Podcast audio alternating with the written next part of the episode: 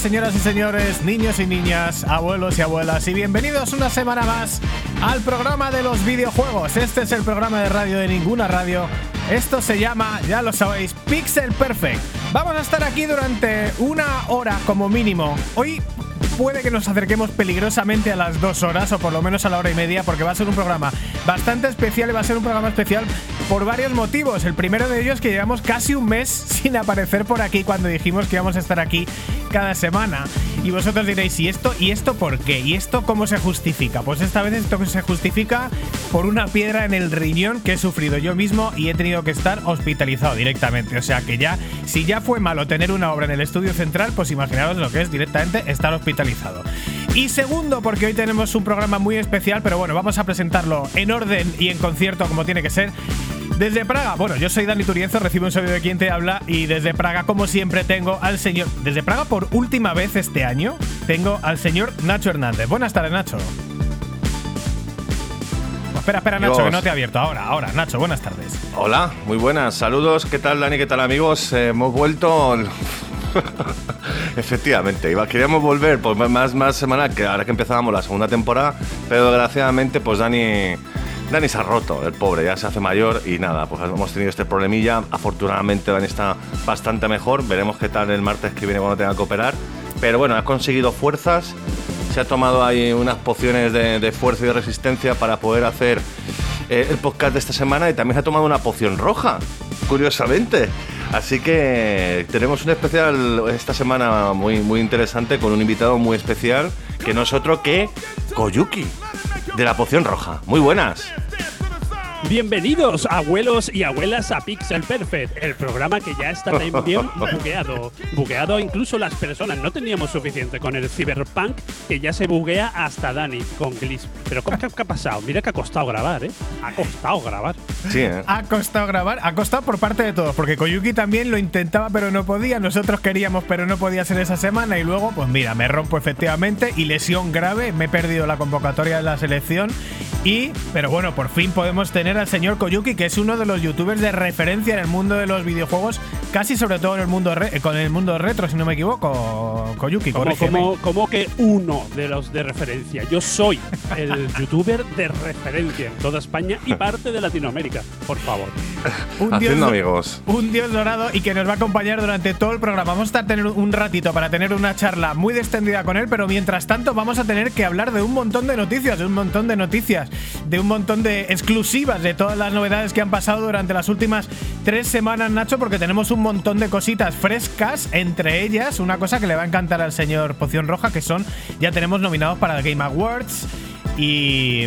Pero vamos a comentar un poquito más adelante, porque también vamos a tener cosas como el 20 cumpleaños de Xbox y va a ser un programa bastante cargado de Xbox y un poquito menos de Nintendo de lo que ha sido últimamente Pixel Perfect. Y también vamos a hablar de jueguitos buenos, buenos, buenos de PlayStation. Así que nada, yo creo que con esto. Nacho, ¿algo más que comentar? ¿O pasamos a.? Yo creo que hay que empezar a calentar motores a la de ya, que tenemos un programa bastante largo y venga, vamos Pues sí. a darle duro. Os echábamos de menos, nos echábamos de menos, echaba de menos poder estar sentado y poder ope- operar como una persona normal. Y lo vamos a hacer más que normal, bien, pero que muy bien, con el señor Kayuki de Poción Roja y con toda la fuerza de siempre de Pixel Perfect. Arrancamos motores. Gentlemen, start your engines.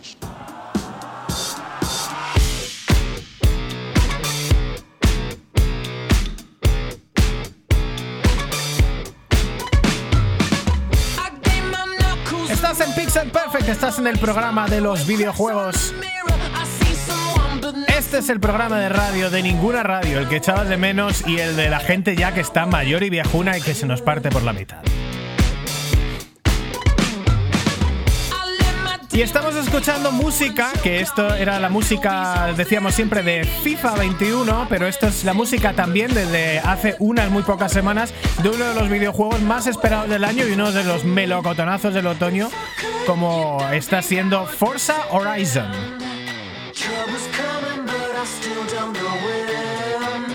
Y esta es la música que hablamos para que utilizamos para hablar de lo más fresco de la semana, Nacho. Nos ha costado muchísimo elegir qué es lo más fresco de la semana esta semana, ¿eh? No lo hemos, no lo hemos elegido, amiguetes, hasta hace básicamente 5 minutos. Hoy en nuestro pro- programa número 42, hoy 27 de noviembre de 2021, lo más fresco. Pues básicamente, efectivamente, como bien ha dicho Dani, antes, vamos a hablar mucho de Xbox. Y lo más fresco esta semana es que básicamente hace como unos 10 días eh, o una semana ha aparecido ya por fin el Xbox Cloud Gaming, que está ya disponible para Xbox Series XS y Xbox One. Como ya sabéis, es un servicio de juego en la nube que está incluido en la suscripción de Xbox Game Pass Ultimate. Y aquellos que estéis suscritos a este servicio, pues nada, básicamente podéis ejecutar videojuegos sin necesidad de instalarlos, siempre cuando tengáis un buen internet, no como yo. Juegos muy superiores, eh, a, por ejemplo, a lo que podría ser Xbox One, pues ya podemos jugar juegos de Xbox Series X y, X S tranquilamente en nuestra Xbox One vía online gaming, lo cual resulta de lo más maravilloso y un melocotonazo impresionante de Microsoft. Que bueno, es- pues no sé si Google estará utilizando con el tema del Stadia. No Pues sé. imagino que sí, ¿no? Porque realmente Google Stadia no está funcionando muy bien, Prime Gaming está un poco en pañales y vamos a ver qué tal funciona la parte de Xbox Cloud Gaming, que de momento, de momento entiendo que para Xbox Series X, Xbox One, no sé si está oficialmente ya para móviles y para iPad, que también eh, es muy interesante ver cómo va a funcionar, pero bueno, un servicio que tenemos ahí nuevo que llega de sorpresa porque se decía que iba a llegar antes de final de año, pero no se anunció oficialmente y que sí que sabemos que está en versión beta. ¿Tú, Nacho, te ves eh, que en algún momento podrías usar este tipo de servicio? Bueno, actualmente si fuera un juego exclusivo de Xbox que no va a salir en PC, sí, pero eso es algo afortunadamente que no va a pasar. O creo que no va a pasar, básicamente. Tenemos de los estudios de Xbox Studios, están sacando un montón de juegos en PC. Bethesda, que le tengo unas ganas al nuevo Elder Scrolls, que a ver si lo sacando una vez dentro de nada, eso seguro que fan en PC. Veremos si sale al final en PlayStation 5, no sé, es un poco putadón lo que le- lo del tema de, de Bethesda únicamente que la compra Microsoft y que, títulos como por ejemplo el de Scrolls o Fallout pues a lo mejor dejan de aparecer entonces pues a lo mejor si tienes un PC y tienes tu eh, eh, Xbox Game Pass eh, Cloud Gaming y demás pues, puedes- aunque tengas una Play pues puedes jugarlo en PC Claro, sí, que es una opción muy buena para, para usar cuando eres cuando eres de Play y no quieres tener una Xbox, pero a lo mejor, efectivamente, como bien dices, es una buena opción para decir, oye, me cojo el Game Pass un par de meses y me juego a los 3, 4 o 5 juegos que me pueden interesar. Es una manera de que poder cap- capturar a gente que en principio no le interesa la Xbox y a lo mejor una vez que tengan Game Pass de esa forma se puedan quedar. Koyuki, Sí, te preguntamos a ti qué te También, parece también. las, las plataformas de online gaming del tema cloud y el tema, en este caso en concreto, Xbox Cloud.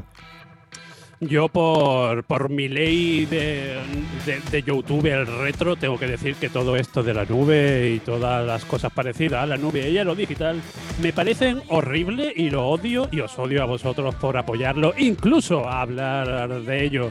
Todo tiene que estar en un cartucho que se pueda soplar. Si no se le puede soplar, eso no está bien. Va contra natura. Abajo la nube. Abajo la nube. Eso es ser, eso es de verdad, es ser eh, retro de verdad. No te llamas retrógrado porque, no, pero vamos, eh, acuérdate ahora mismo, macho, los eh, blockbusters han desaparecido, ahora mismo tenemos Netflix, tenemos ese tipo de plataformas, hay que adaptarse también un poquito, ¿no? Que oye, que están bien que estés ahí. la nube, Netflix y los videoclubs se fueron a tomar por saco, el país va para abajo y el mundo no. La pandemia, todo fue por la nube. Os lo digo, ¿eh? De verdad.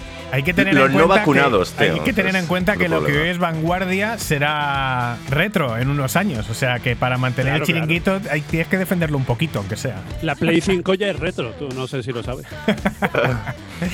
Bueno, pues venga, hasta aquí lo más fresco porque hoy tenemos un programa muy cargadito. Queremos saber más cosas de nuestro amigo Kayuki y lo vamos a hacer directamente cancelando hoy la sección que más nos gusta y dedicándosela a él, que también seguro que es la que más le gusta. Estamos ya en Made in Japan.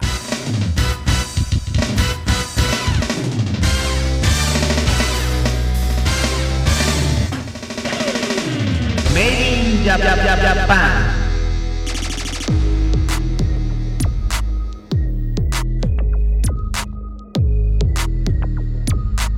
Sigues en Pixel Perfect, sigues en el programa de los videojuegos.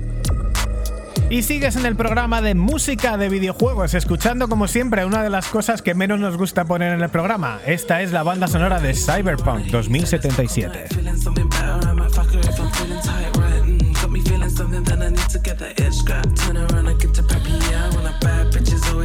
Cyberpunk 2077 que sigue recibiendo actualizaciones, acaba de recibir una actualización, es uno de los primeros juegos en usar el DLSS 2.3 lo cual mejora bastante el rendimiento para PC. Las consolas siguen esperando la versión de nueva generación de Cyberpunk que llegará o no llegará.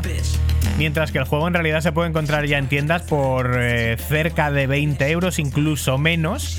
O sea que para cuando el juego esté terminado de verdad, pues va a ser una ganga. Ahora han dicho también, Nacho, que los eh, la gente de CD Projekt Red que creen que el juego se recordará como un buen juego o muy buen juego. Ya ni siquiera ellos creen que sea un juego excelente.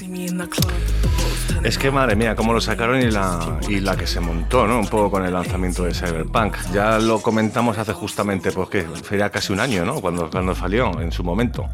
Eh, sacaron la versión 1.0 una vergüenza, sobre todo en consolas PlayStation 4 y Xbox One. O sea, era absolutamente vergonzoso. En PC, afortunadamente, iba un pelín mejor y ya sacando parches, pues ha ido la cosa mejorando. A ver, que muchos de los bugs eran, eh, afortunadamente, eran glitches gráficos y demás, que luego algunos afectaban a las misiones, eso sí que eran más jodidos, eso sí que me, me molestaban mucho más. Pero a mí, honestamente, Cyberpunk me parece un juegazo, me, me encanta el, el sistema de juego, me encanta cómo es la ambientación, me encanta la historia. Pero es cierto que, que se va a recordar, se va más recordado no por ser un juego excelente, sino por la cagada que hicieron al principio. Así que eh, veremos qué pasa con, con las nuevas expansiones estas que van a sacar, que supuestamente iban a salir eh, en Navidad y al final se han retrasado hasta el año que viene. Pero bueno, eh, estamos en Made in Japan, que lo importante aquí es hablar de que tenemos al señor Koyuki, que, que nos sigue, tío, nos sigue. De repente un día estábamos ahí en Twitter, nos dice la poción roja, anda. Coño, si este tío le, le conocemos de los vídeos de YouTube. Y nos, y nos puso un comentario una vez, nos hiciste un retweet muy, muy maravilloso, que nos dio muchísima visibilidad y te lo agradecemos mucho. Por, y estás más que requerido invitado, que te has invitado tú misma. Así que nada, bienvenido, Koyuki, a lo que es eh, Pixel Perfect. Y bueno, vamos a hablar de un poquito de ti, de tu canal, de cómo te lo has montado durante estos tiempos, eh, pasando de ser un psicólogo de lo peor a ser un triunfador, un youtuber maravilloso. Y bueno, uno de los mejores de España e Hispanoamérica, no voy a decir el mejor porque, bueno, pues porque cada para gustos colores, ¿no? Que tú también eres muy No radical. tienes, no tienes ninguna prueba de que sea un mal psicólogo y si te dicen que hay gente en la calle eh, en plan enferma y loca por mi culpa, eso es mentira y no hay pruebas y ya hubo un juicio y es mentira. ¿Ves? Sí, yo me he enterado de eso. Me he enterado de que efectivamente tenemos amigos en comunidad que me han contado que la, que la montas en el diván de- del psicólogo. Todo habladurías, rumores. Para, para habladurías y rumores, no. Vamos a dar datos, que los datos básicamente tienes un canal que Venga, vamos se a hablar de creó- datos, sí. eh, Eh, que se creó en el apa- 2014, pero oye, empezaste a subir cositas ya importantes en 2016 con más de un total de 100 628 vídeos, lo cual es bastante. ¿Cuánto- ¿Cuántos vídeos tengo ya? 628. 628, Madre 29 vídeos, 629 vídeos publicados, más los que hayas borrado, y 250 254.000 suscriptores y un total de. Atención, es que es un nombre muy humilde para lo que es esto, ¿eh? 45.289.215 visualizaciones de tus vídeos, Koyuki. Pocas me parecen. Poco, me parece. Pues macho, la población de España, ¿eh? casi nada, ¿eh?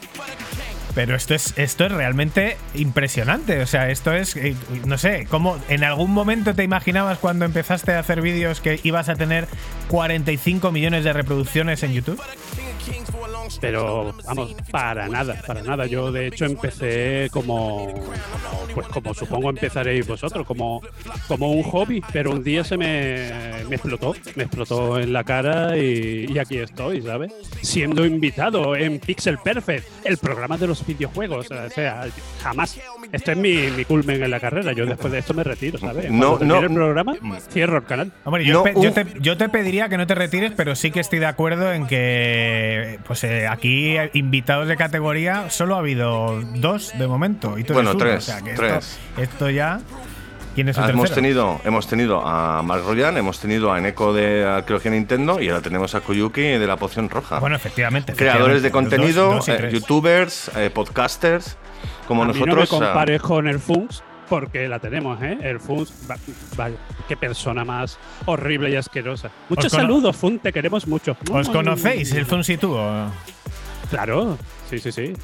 Claro, es que no, claro, serio, es que esto es como, sí, claro, sí. la gente famosa de YouTube pues se conocen entre sí, van a orgías, eh, y entonces hacen Por cositas. supuesto. Por supuesto. Van al baño. Tenemos algún hijo por ahí, él y yo, de. Bueno, no, no, hablemos de otra cosa. ¿Tú también te pareces a Bruno Sol como él o no? Pero tengo que decir que todo el mundo me pregunta en plan de, ¿pero ¿y cuándo vas a dar la cara, Koyuki? Koyuki, enseña la cara, algo esconderás. Coño, que tengo un Instagram. O sea, que yo no me escondo, que, que podéis, podéis Ajá. verme. Ajá, vale, Claro, es que claro, claro. Este programa, como ya sabéis, se hace en directo, grabado desde Madrid y desde Praga, y esta, y esta noche desde Málaga también. Y mm, Dani y yo nos vemos por la cámara, pero Koyuki no tiene cámara, menudo youtuber de mierda. Yo no, tienes tengo ni cámara, webcam, que no, que no tengo webcam, la gente no me cree. que- es que no tengo, no, no tengo webcam. Que no son 20 necesito- euros, o se las pides a un amigo como he hecho yo, que mi webcam es de un colega, me la ha dejado. por, por dinero no es, que yo te tiro los billetes a la cara, que me iba a ir a Andorra, pero me echa otra, ¿vale? Por dinero no es, pero que no, no quiero webcam. Es que trabajo con la en- voz. en La voz, la voz es el dinero. En mi, la voz es como yo me, me reproduzco por las ondas. Y de hecho, empecé- y de hecho, Koyuki, tú empezaste eh, por Claro. antes de hacer vídeos, hacías cositas de audio como hacemos nosotros, ¿no? Hacías algún programa de radio, algún podcast. Exactamente eso te, te iba a decir, que yo todo esto lo empecé en podcast y en radio. Y de ahí muté a- al canal de YouTube, no al revés. Por eso, de ahí que yo, eh, lo que viene siendo mi imagen, mi imagen de, pipismo de, mi persona, no le dé ninguna importancia. A mí la importancia es la voz. Para mí la importancia es mi voz. Sí, sí. sí. Total, que esto empiezas en 2014 a subir vídeos a YouTube, un poco imagino que por, por afición, imagino que no eran vídeos tipo exactamente como contenido. Y, y cuéntame, ¿cómo es, ¿cómo es que empiezas a subir vídeos y hay un día que de repente, porque esto siempre pasa así, ¿no? A la gente que, a, a los youtubers que conocemos, que hay un día que un vídeo por algún motivo se viraliza y a partir de ahí la cosa se multiplica o es una cosa paulatina. Es 50-50. Yo empecé subiendo vídeos y, y desde un principio eh, empecé haciendo vídeos pero en privado y no los subía porque yo soy muy autocrítico. Entonces me los quedaba y los tengo por ahí guardados en algún disco duro. Pero eh, cuando empecé a subir, a subir ya vídeos, digamos, en serio, empecé a subir vídeos que no tienen nada, nada que ver con lo que estoy haciendo ahora. De hecho, yo empecé con algo muy parecido a un programa de radio que había en América que era eh, plagios, plagios musicales. Cogía música de, de videojuegos y le buscaba eh, la correspondencia en música, digamos, de verdad. ¿Vale? Por ejemplo, hay una música de Mega Man que es clavadita, clavadita a una canción de Bon Jovi. Pues eso lo ponía yo en vídeo. Era, eran vídeos todavía muy, digamos, muy del Pleistoceno, apenas tenían movimiento, apenas tenían imagen. Pero ya con eso, eh, que fue tan. Eso en España no se hacía, era solo, solo se hacía en Inglaterra, eh, ya llamé, llamé un poco la atención. Eso fue, digamos, la primera piedra, los plagios musicales, que todavía los tengo subidos al canal, los podéis, los podéis ver. Eh, cosa que ya no puedo hacer porque YouTube, ahora mismo el copyright de la música, no sé si lo sabéis, pero está que me, te mete el hachazo, pero vamos. Que, que, que en tengo 6 dejar de segundos. ¿no? Suenas en segundos y hasta luego.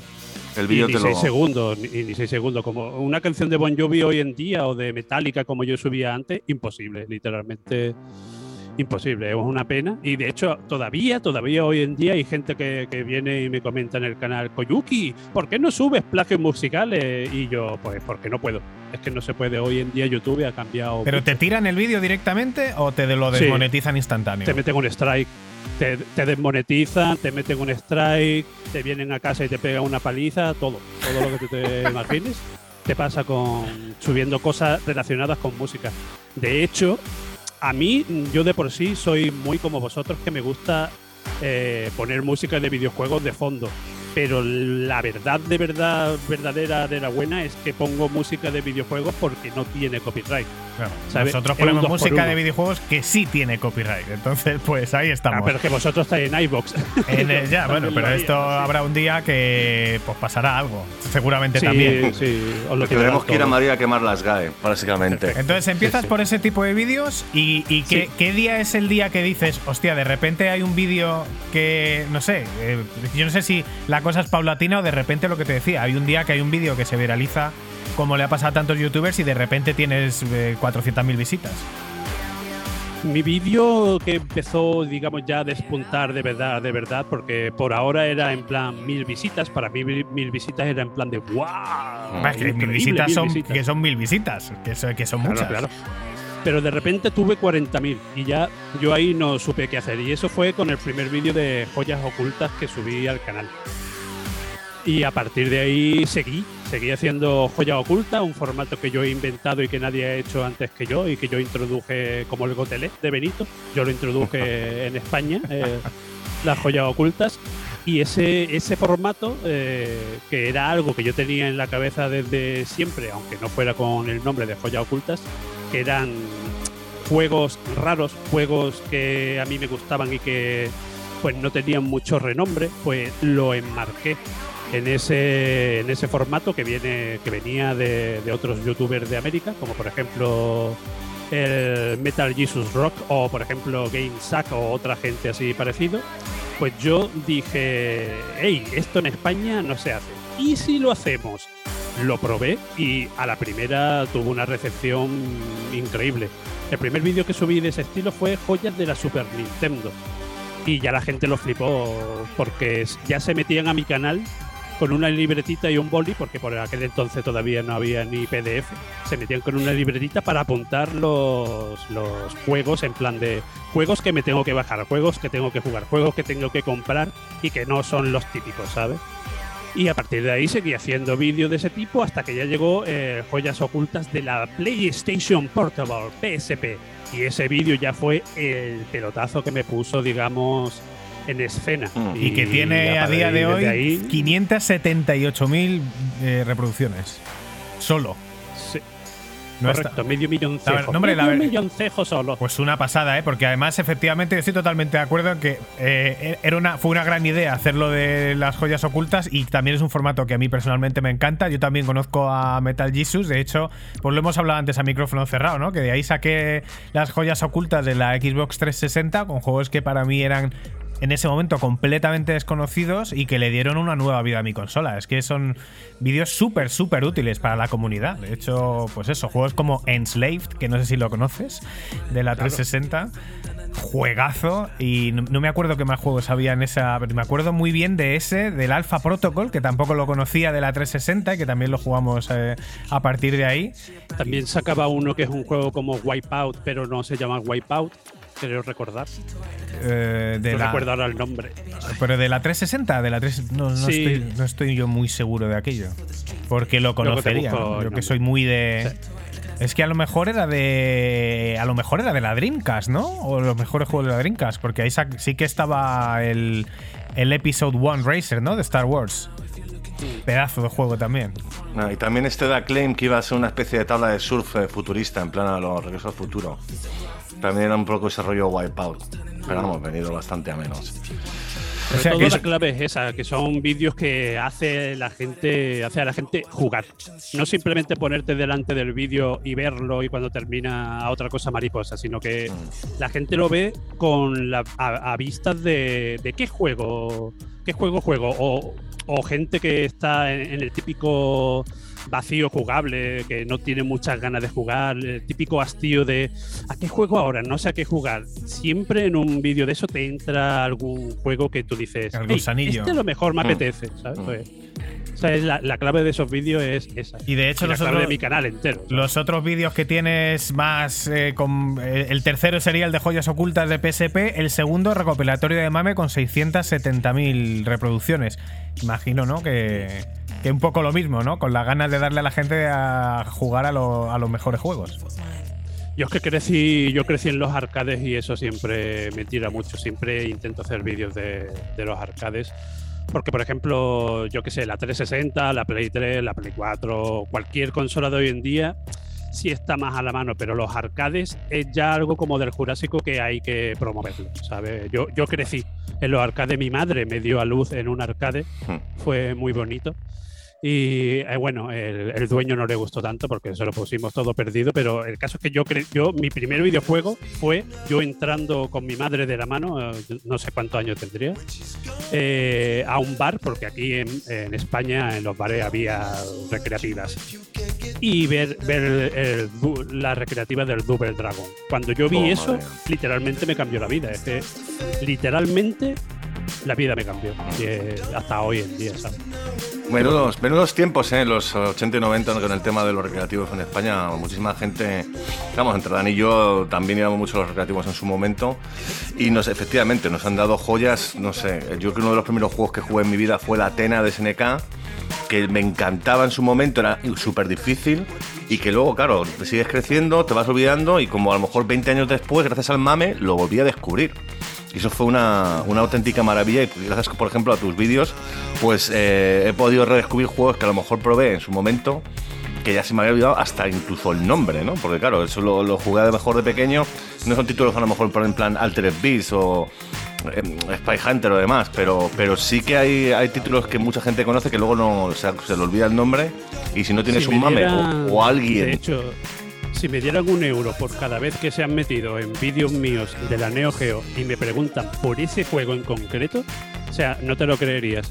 O sea, siempre, siempre, siempre en los vídeos me entra gente diciéndome, Koyuki, este juego que era de un personaje así, asá y que se jugaba así, asá, tú me lo puedes decir, oh Dios de los videojuegos, ¿me puedes decir qué juego es? Y yo ya le digo, pues mira, es tal. Y entonces me, me escriben llorando, en plan de, oh Dios mío, mi infancia, gracias. Y ese, ese de Atena, es, Mm. eh, es un videojuego súper desconocido. La gente, de hecho, no sabe que, que ese personaje es el que sale luego en los King of Fighters. King of se Fighters, quedan locos. efectivamente, efectivamente. A mí me pasó una cosa parecida con un juego que se llama Batman. y que tuve muchos, muchos años hasta No encontrar que se Batman, llamaba Batman. Batman. Sí, sí, Batman de. El hombre bolsa, como al tema. Sí, es que no, no me acuerdo de qué año es. Eh, Batman, que es un, un juego plataformas de hace 58.000 años. Eh, claro, quiero ver, quiero. Bueno, mira, os lo voy a poner aquí para que lo veáis. Es este, este es el Batman 1982. Batman. Cágate. Que es. Una copia del Big Hand, por lo que veo. Eh, Pues no sé, pero es en 1982 y este pues era el típico juego que estaba debajo de la en, la en el bar de debajo de mi casa y es el que jugábamos que para nosotros era el juego de la mina. pero claro, como dices, el juego de la mina mame, pues hasta que lo encontré, eh, no me acuerdo cómo lo encontré. No pude recurrir a ti, pero, pero lo acabé encontrando. Koyuki, y tu, tu vídeo más visto de todos es el de PlayStation 2 al límite, 845.000 reproducciones, pero, pero ¿qué hiciste ahí, por el amor de Dios? Pues mira, te voy a llevar la contraria porque para empezar me caen mal y, y para seguir porque estás equivocado de toda equivocación. Mi vídeo más visto, si no me equivoco, es Street Fighter 2 nos engañaba y lo puedes Ah, es comprobar. verdad. Nos robaba, es verdad. sí, es que nos estaba, robaba, estaba yendo de abajo arriba y efectivamente pensaba que estaba en el, primer en el pero- desinformando. segundo, pero es el Primero. Perfect siempre desinformando. Siempre, siempre, verdad, siempre. Claro, tío. De hecho, nos había dicho un pajarito que tú te escuchabas nuestros podcasts y nos respondías, ¿no? En tu casa. A Sí. nuestras imprecisiones. Yo por fin lo puedes hacer en directo. Lo puedes hacer totalmente y con toda naturalidad, porque no te cortes. Veo que estás un poquito limitado Claro, ahora mismo. o sea, no te cortes. Estoy ¿eh? ahí, estoy lavando los platos, estoy haciendo cosas y estoy. Los cabrones, estos ya están otra vez. Y mi, mi novia, ¿qué te pasa? ¿Otra vez los de Pixel Perfect? Y yo, sí, tío, siempre igual, los de Pixel Perfect. ¡Buah, qué asco! Pues, Eso eh, es todos los días, todos Es- los días. Street Fighter 2 nos robaba. Y además es un tema Sí. que nos encanta y de lo que hemos hablado aquí, de esas, de las grandes robadas. Otra cosa que, hemos, que también incide mucho en ella, otro gran youtuber que imagino que te gustará, que es con, con cinco duros, que también podemos, eh, no solo podemos hablar de las robadas, sino que podemos presenciarlas. Pero. Pero sí, Es sí. que es súper curioso la manera que se programaban, en concreto los arcades, no, no los videojuegos de la época, sino en concreto los arcades, porque hoy en día se habla mucho de, yo qué sé, de las tragaperras, de todo el tema este de, de hoy en día, de tragaperras y similares, pero es que los arcades estaban a veces ahí, ahí en el límite, metían, metían mecánicas en el que de repente te, te- te hacían perder el dinero. Y, si, y tú tenías que estar ahí luchando contra perder el dinero. Y, y así nos curtimos. eh. A mí una cosa que me sacaba precioso. una cosa que me sacaba de quicio de Street Fighter 2 de la recreativa era como Guile, que o sea, tú para hacer el Sonic Boom tenías que hacer dos segundos Sí. atrás y luego adelante La puño. carga, sí. Claro, y, y cómo te hacían los Sonic Boom uno detrás de otro. Era como, pero si es imposible. No, ha- no, no, no ha habido los dos segundos de atrás, cabronazo. Qué Correcto. robada, qué robada. Correcto, correcto. Sí, o, o cuando se ponían en lo que se conoce popularmente como pajaritos o el stun, eh, tú cuando te pasaba, tú mm, aporreabas la máquina en plan y, y movías todo y casi echaba abajo el recreativo para recuperarte antes y eso no se recuperaba antes. Y sin embargo, cuando tú ponías a alguien en stun de la máquina, en un milisegundo se le quitaba, no te da. Sí, te y dejaba además hundido. aceleraba la, la animación, era como infinitamente más rápida. Exacto, exacto, exacto. Y era, ¿Pero esto qué es? O sea, yo estoy aquí dos segundos están con los pajaritos y estos cabrones eh, en 0,1 en 0,1 segundo ya se la quita. No puedo hacer el combo. Pues ese, tema, ese tema es muy bonito porque hay desarrolladores de esa época de Street Fighter precisamente que en entrevistas eh, desmienten o, o afirman todas esas cosas y, y verlo hoy en día es nostálgico y a la vez da coraje, ¿sabes? Pero Es maravilloso, es maravilloso cuando desmienten este tipo de cosas, ¿eh? Que a mí es una Sí. cosa que también en, en más actual también se desmiente todos los años, se desmiente el cómo se el, el balance tan sospechoso de fuerzas que hay en los FIFA y que yo nunca me lo he creído, sigo pensando que, que ahí está, que es un juego que está hecho para que para que no abandones y que no eso, cuando pasen 30 años, nuestros nietos escucharán la noticia de ha salido el desarrollador de FIFA Periquito de los Palotes desmintiendo o afirmando no sé qué, o ha salido no sé quién de Konami diciendo que efectivamente el Pro lo, pro- lo programó un mono, por ejemplo, ¿sabes? Y nosotros diremos, viejo, yo no lo, lo sabía, pero ya no nos escuchará nadie. Seguimos en Pixel Perfect, seguimos en el programa de los videojuegos y seguimos escuchando música de videojuegos. Esto es Simian Mobile Disco en la banda sonora de DJ Hero.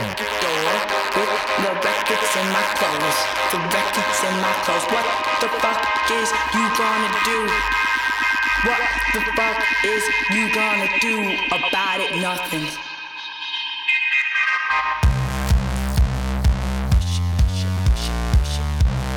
Y seguimos con Kuyuki, el creador de contenido responsable y perpetrador del ah, canal de YouTube La Poción Roja, con esos siete años ya a sus espaldas haciendo vídeos y siendo un referente con sus más de 254.000 suscriptores. Eh, Koyuki, imagino que hay un día en el que yo no lo sé, ¿eh? porque no, no, no, no sé cuál es el baremo para vivir de YouTube, pero entiendo que con esta cantidad de suscriptores y con la barbaridad de vídeos que subes, no te podrás dedicar a otra cosa, ¿no? A ver, eh, hay gente que se busca la vida para poder seguir con su trabajo normal, por ejemplo, delegando eh, la edición en otra gente. Mm. Eh, hay muchos creadores de contenido que tú crees que lo hacen todo ello y en realidad hay gente que le edita. Yo, por ejemplo, lo hago todo, todo, todo casero, pero yo, yo es que literalmente me dedico a esto. El momento en el que yo me di cuenta que me dedicaba a esto, pues cuando me hice autónomo para dedicarme a esto, es que no, no falla. Ahí dije, joder, pues va a ser que trabajo yo de esto. Y sí. Hombre, pagando lo que le pagas al Estado, ya seguro que eso sí que tienes que trabajar, macho.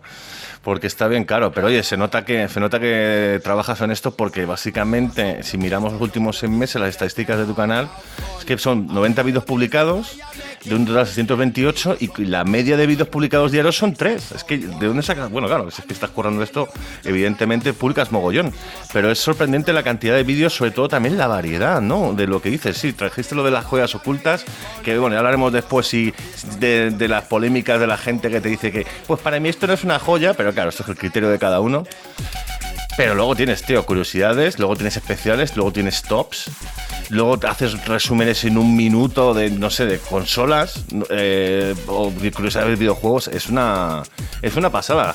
O sea, es increíble la cantidad y variedad de, de vídeos y de, y de temas. De hecho, vamos a, vamos a aprovechar mucho de tus vídeos para hacer especiales de Made in en el futuro sin ningún tipo de duda.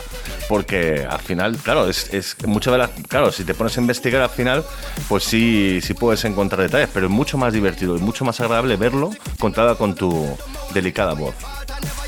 Hombre, yo mientras me deis el copyright y me pagáis los derechos de autor, podéis coger todo el material que queráis. Yo soy como la GAE, pero de videojuegos. Me, me pagáis mi dinerico y podéis coger todo el material e inspiraros, entre comillas, en mí.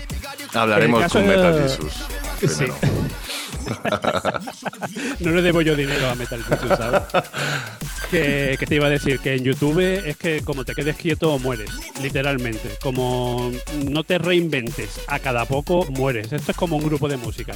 Como hagas siempre el mismo disco, eh, la gente acaba perdiendo el interés. Aparte está YouTube que te va dictando cosas. Te va diciendo, mira, ahora nos interesa más esto. Y a lo mejor lo que le interesa a YouTube ahora es lo que no le interesaba hace un año y tú te tienes que reinventar o si no te dejan de lado. Por ejemplo, eh, eh, ejemplo más claro no podéis tener. Ahora mismo YouTube está patrocinando vídeos shorts. ¿Qué es un vídeo shorts? Es como TikTok, pero en YouTube, simplemente. Ajá. Como no hagas ahora mismo vídeos eh, de ese tipo en YouTube, a lo mejor a YouTube no le caes tan bien como si lo hicieras, ¿sabes? Pero, Pues eh, y así esto, con todo. esto, o sea, porque son para reproducir en móviles, ¿no? Porque no, no se reproducen en teles, o sea, por son en, en vertical y todo. Se reproduce en todos lados, pero está pensado para móviles. Es una cosa muy rara porque YouTube es un desastre y es una ñapa, es una chapuza, ¿sabes? Pero se va, se va reinventando. Por ejemplo, toda la gente se va a Twitch, pues ellos le dan énfasis a directo. Toda la gente se va a TikTok, pues de repente a ellos les interesa el TikTok. Ujú. Hace cuatro años eh, YouTube nos mandaba mails a los creadores diciendo que hiciéramos vídeos de 10 minutos. Como fuera de menos de 10 minutos, no te lo promocionaran. Así. Ahora de un minuto. Eh, es- va, va mutando. Pero esto no te enteras es de una- no, no es que te enteres por la comunidad o porque lo intuyas, ¿no? Sino que YouTube directamente te dice, vamos a tirar por aquí, os manda un, un No, no, mail. no, no, no, no, no, no, no. O sea, a veces te manda, te manda un mail y tú tienes que desentrañar como si fuera un jeroglífico de los egipcios lo que te quiere decir. Tú tienes que, que hablar con creadores y tienes que ver vídeos en, en el mismo YouTube para tú inten- intentar discernir lo que está pensando o cómo va YouTube. Es que ni, ni la misma YouTube sabe cómo va YouTube. Eso está dicho por ellos mismos. No tienen ni idea de cómo funciona el algoritmo. Es Skynet. Ah, es así totalmente. Sí, sí, sí. Es, es, eh, salvaje, es, es, es muy bonito y a la vez es horrible a la vez. Sí, es sí. bonito porque, porque es bonito, pero es también. Estás intranquilo, ¿sabes? Es tu trabajo y no sabes si mañana va a ser lo mismo que, hoy. En fin, eh, es, es para vivirlo eh, este tema, la verdad. De hecho, hace, hace muy poquito, eh, no, creo que esto os haya pasado a nadie más con este vídeo en concreto, pero hace como un mes me salió en lo más recomendado un vídeo de hace más de 10 años de un gol en el FIFA con Messi, gol de falta desde su campo. O sea, un gol eh, de robada total, bugueado total y de cosa imposible y cómica. Eh, y el tío había subido el vídeo hacía 10 años, tenía 140 reproducciones y en 3 días había subido a, a 150.000.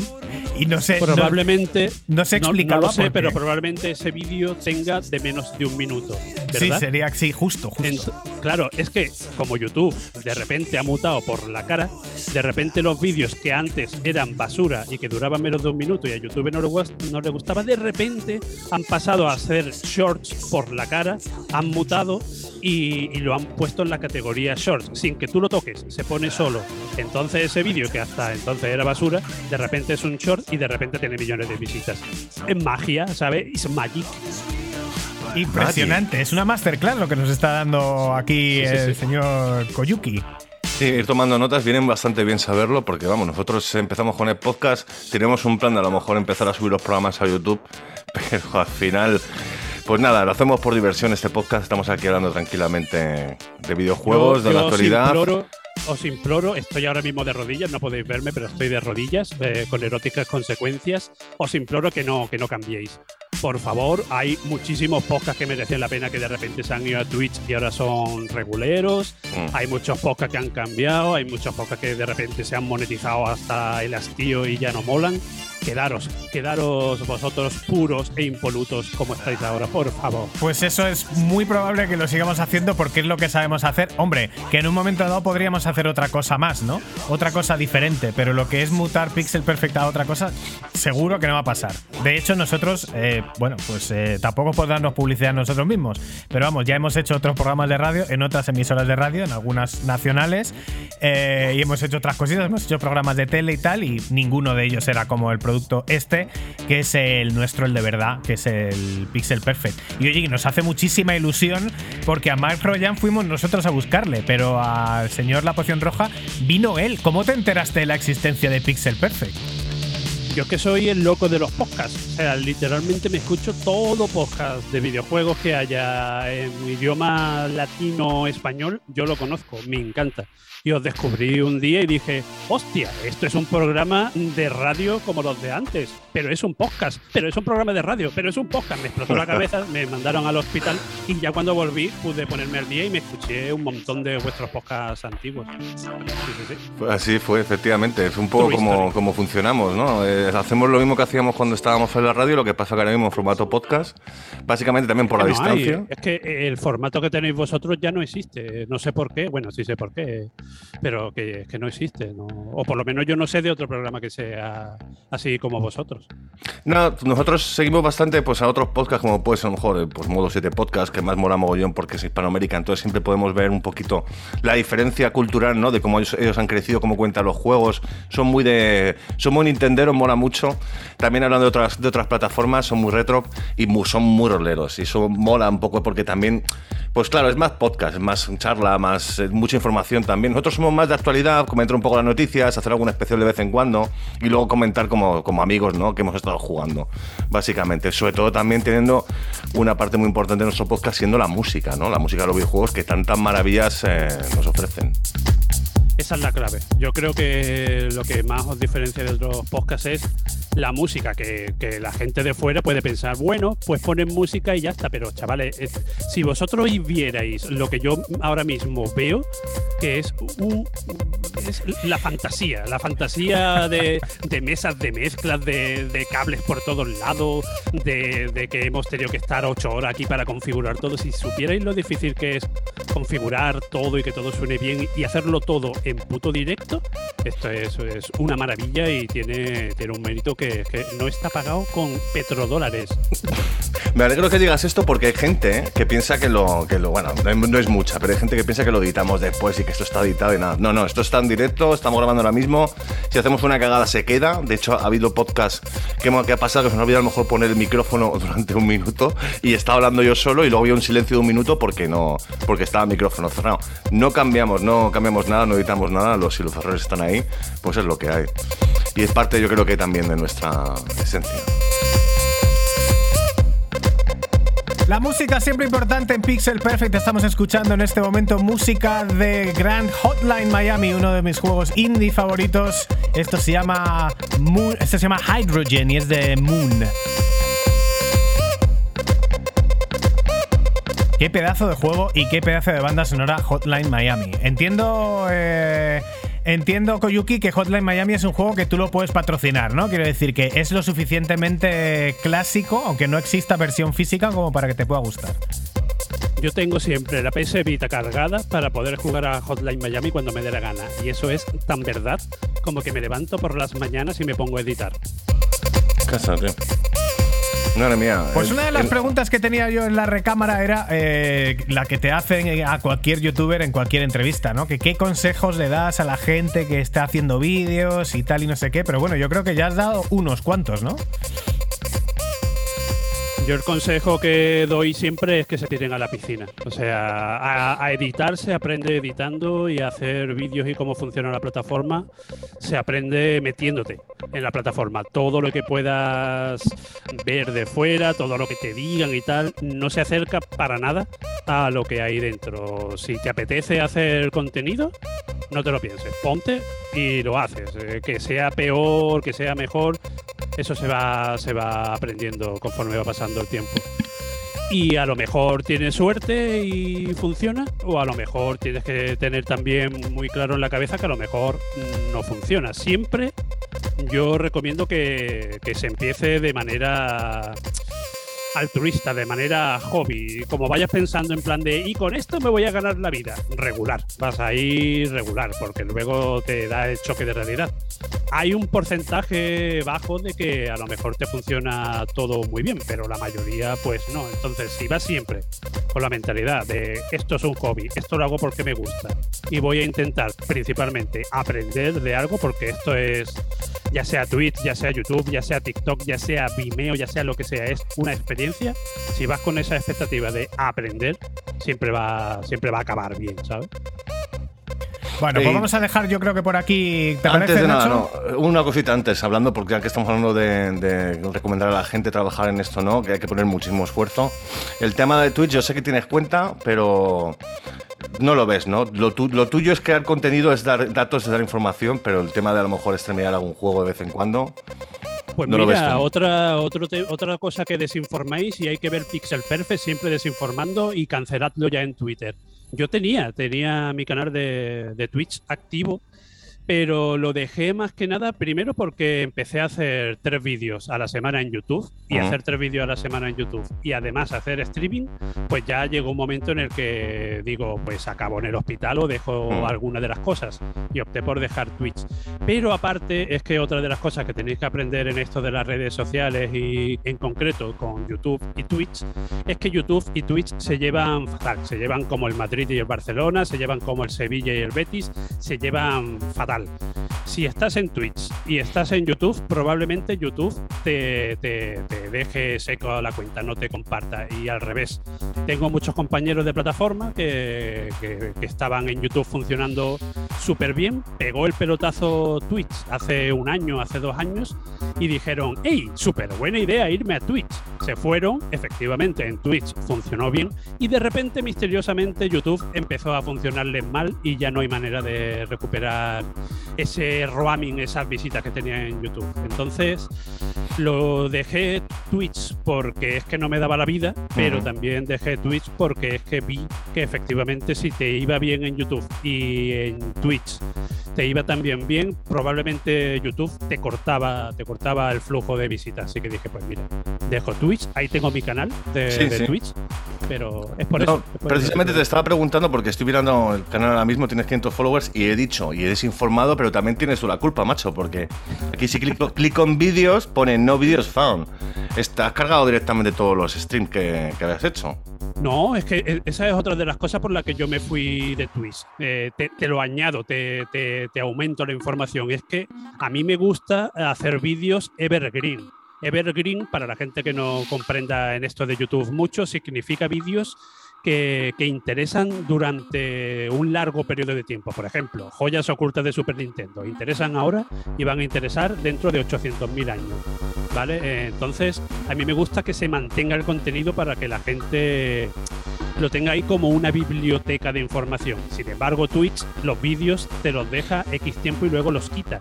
Twitch te los quita, los, Ah, los borra. Ujú. Por eso tampoco me mola mucho Twitch, porque la información que, sube- que subes ahí es de quita y pon, es de comida rápida, sin ser despectivo. Pues ha, ha desaparecido completamente. Y ya para ir terminando ya con el tema de, de la poción roja, Twitter, tu cuenta de Twitter, arroba koyuki-poción. Estás muy activo, ¿eh? Ahí, estás infinitamente más activo que nosotros. Nosotros tenemos Twitter, bueno, para poner de vez en cuando alguna chorrada, para poner también, eh, pues cuando sacamos el podcast, para que la gente esté un poco informada y sobre todo también para retuitear a otros. Pero ahí en Twitter yo te he visto dando caña y gente dándote caña. Es, es un...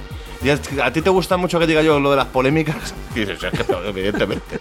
La polémica de Twitter, si estás todo el día ahí metido, ¿no? Pero vamos a ver, si tú eres una persona humana hoy en día, tienes que tener Twitter y enter- entender de todo. Yo estoy en Twitter, entiendo de todo. Hace poco fue lo de los volcanes. Yo soy vulcanólogo. Hace poco fue algo de aborto. Yo soy abortólogo. De todo entiendo, de todo opino y el que diga lo contrario de mí, lo cancelo. Y así tiene que ser en Twitter. Y Así mientras más followers tienes, eh, pues más razón tienes. Yo como tengo muchos followers, pues tengo mucha razón. Tú no, tú no tienes razón. Yo sí. Claro, claro, efectivamente. 12.200 eh, seguidores tienes actualmente. Y claro, hay de todo. Evidentemente, Twitter es muy fácil de empezar a criticar a la gente y decir, pues, lo que nos contabas antes fuera de micrófono, ¿no? Lo del tema de las joyas ocultas. Que la gente es, eh, tiene una posibilidad de dar su opinión y muchas veces, pues bueno, es, depende un poco también del criterio. Tampoco pasa nada si no te parece una joya oculta, macho. A lo mejor para mí sí lo es. Que ¿Cuál es el problema, no? Claro, eh, Twitter te lo tienes que tomar, ya hablando en serio, eh, a broma, ¿sabes? Te lo tienes que tomar un poco con humor porque como entres en plan serio y, y como te lo tomes como algo más de tu persona, como, como que es parte de ti íntegra, eh, acabas Mm. fatal y acabas peleado y acabas acabas de mal humor. Yo me lo tomo pues, principalmente para promocionar un poco y que se muevan las cosas, también para promocionar a otra gente compañera mía, pero sobre todo me lo tomo con humor y siempre estoy de cachondeo y me meto ahí y troleo un poco de, de buen rollo, pero es simplemente eso. E- e- Es, un mundo bastante peculiar, Twitter, la verdad. Sin duda. Bueno, pues este es Koyuki, el perpetrador, el responsable de la poción roja. Eh, uno de los youtubers eh, del tema retro más influyentes de habla hispana a día de hoy, más de 250.000 su- seguidores y si no le seguís, pues ya estáis tardando en ver alguno de sus vídeos. Muchísimas gracias por la entrevista, por este ratito, Koyuki. Nada, ya me pasáis a mi Bizum el dinero y gracias por todo. Luego, como, luego la de producción te da los mil euros, esos que hemos hablado. Perfecto, tenéis ahí el, el Twitter de la poción roja y también tenéis, os lo recuerda como siempre Lucy, el nuestro. Síguenos en Twitter, arroba el Pixel Podcast.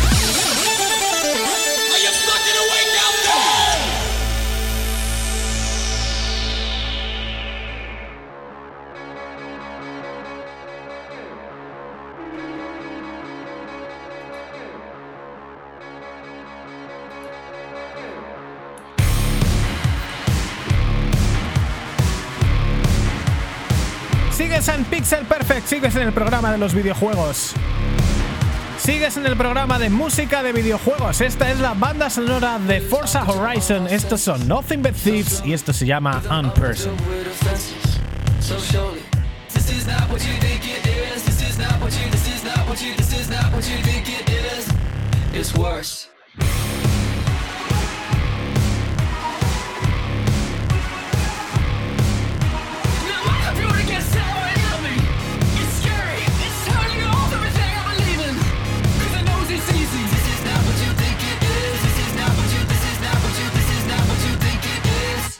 It's worse. Cause I'm another person. You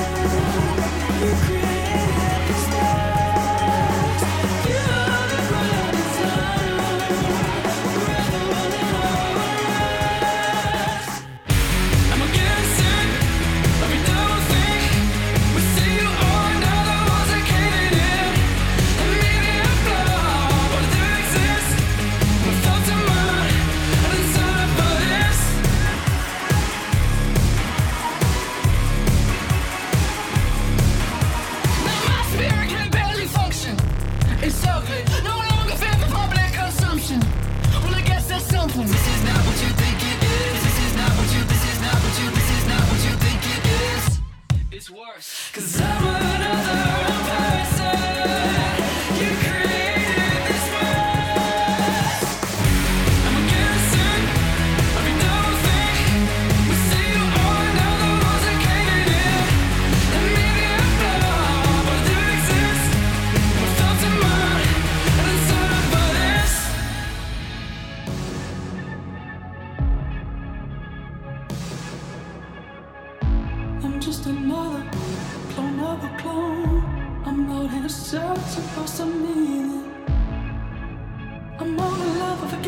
feels like.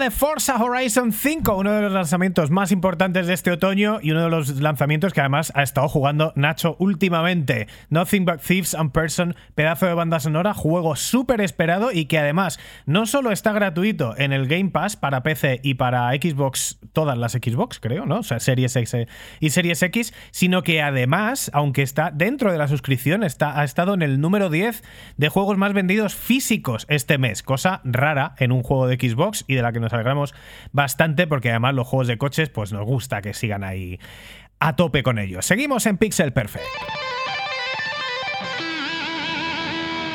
Pixel Perfect Pod- Podcast.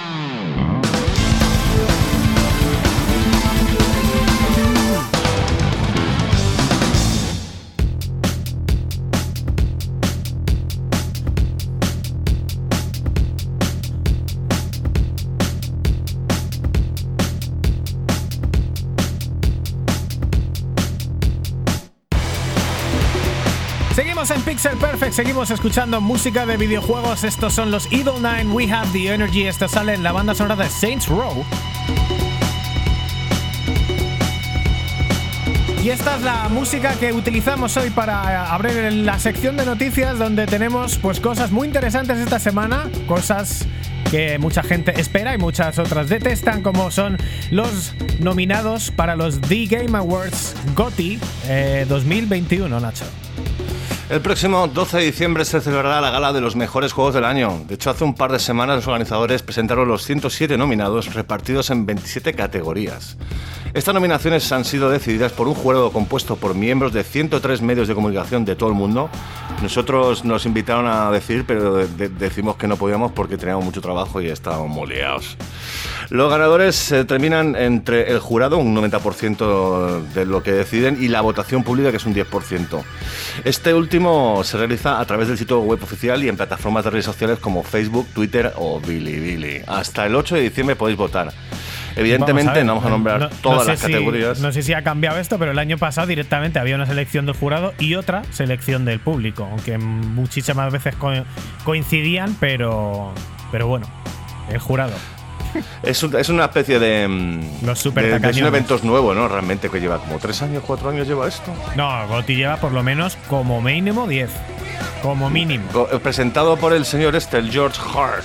el George Hart. Esto no lo sé si lo presenta este señor o no, pero. Ese es un, no, pues un vende de repente se dice, coño, ¿por qué no hacemos unos Oscar de videojuegos? Me lo voy a montar yo. Pues mira, tenemos que haberlo hecho nosotros, porque el tío se está haciendo de oro.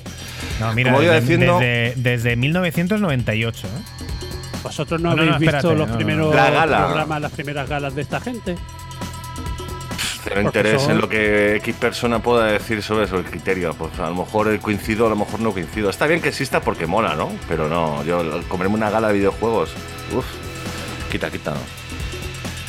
De todas formas, para el tema de los. Hay muchísimas categorías, muchísimos juegos, muchísimos nominados. No vamos, evidentemente, a comentarlos todos, pero sí vamos a destacar los mejores juegos del año que además cuentan con presencia española.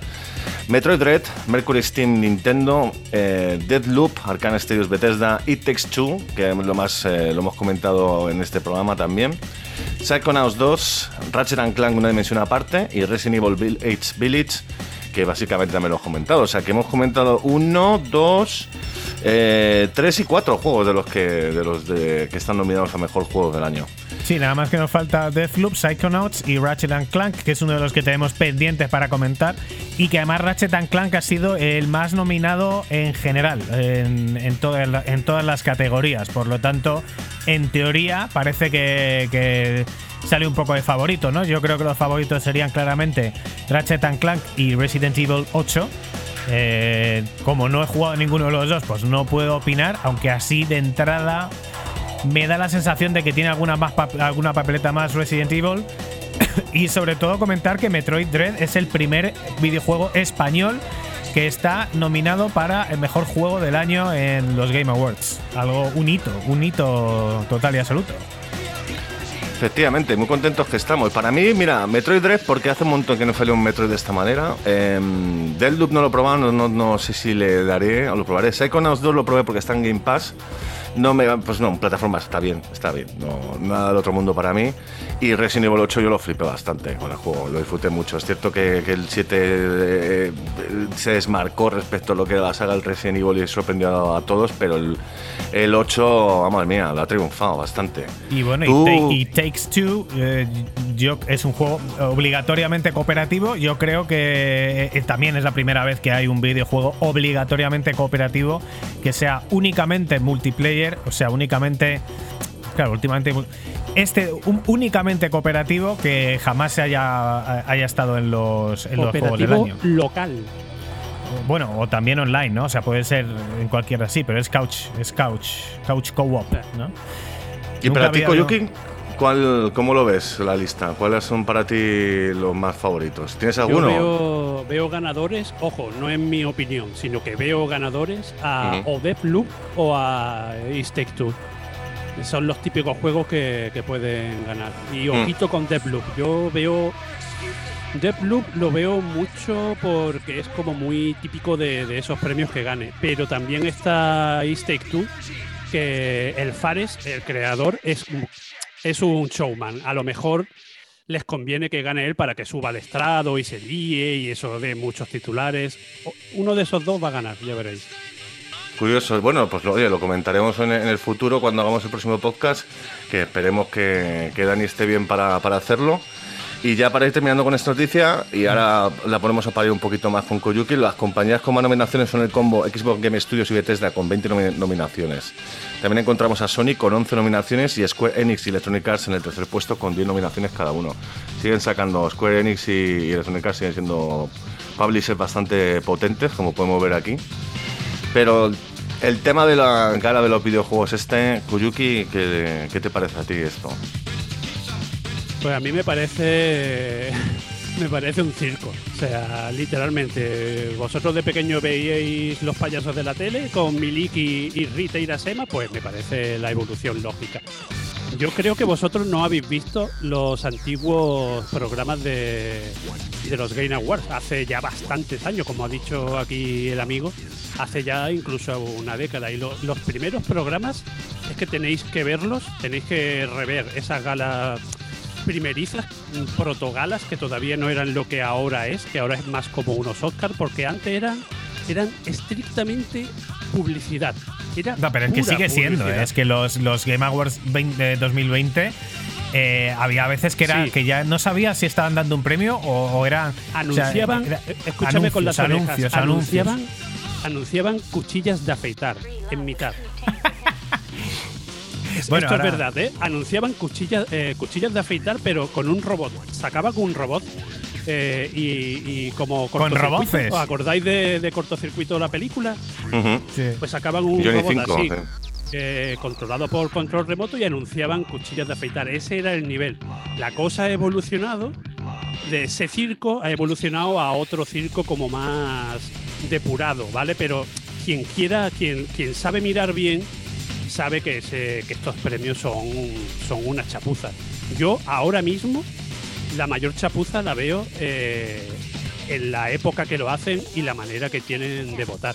Así pasa todos los años lo que ha pasado, por ejemplo, lo que pasó este año con Forza, que salen juegos súper importantes en la época más importante de los videojuegos, que es noviembre-diciembre, y no se puede votar porque ellos han puesto la gala en noviembre-diciembre, cuando lo ideal sería poner la gala en otra época en la que se pudiera votar a todos los juegos del año, que es un GOTI, Claro. pues mm, de manera óptima, por ejemplo, en enero. ¿Por qué no lo hacen? Porque eh, en esta época donde lo ponen ellos es cuando las empresas le dan la pasta, les interesa promocionarse, como es, como hemos dicho, simple publicidad, pues por eso lo hacen y eso les causa tantos problemas todos los años con que no puede entrar tal juego, el año pasado no recuerdo qué juego fue que también pasó lo mismo.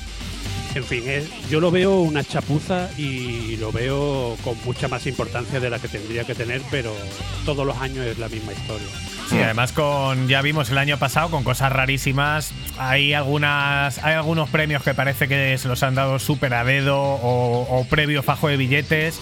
Porque Claro, el año pasado creo que el mejor juego indie o mejor juego de multiplataforma o mejor, el mejor juego de algo fue eh, Among Us, que fue cuando lo empezó a petar Among Us, Sí, pero que era un juego sí. que no era del año pasado, era un juego que era, llevaba tres o cuatro porque años. se entonces- inventaron prácticamente una categoría para ellos. Juego que salieron pero que ahora lo petan. Más o menos esa fue la, la categoría. ¿sabes? Es que este- esta, esta gala eh, la gente lo ve como algo externo. La gente se cree que es una gala de premios que está organizada por esos señores y que dan premios a gente externa que son la gente del videojuego. Y no es así. Es la misma gente de videojuego, es la misma Nintendo, la misma Xbox, la misma Sony, los que financian eso. Entonces, Si lo financian los de los videojuegos, ¿qué queréis que pase? Pues pasan cosas así, pasan las cosas que necesitan la gente de los videojuegos porque ellos son los que ponen el dinero. Es tan Mm. fácil como eso. Kojima también pone pasta.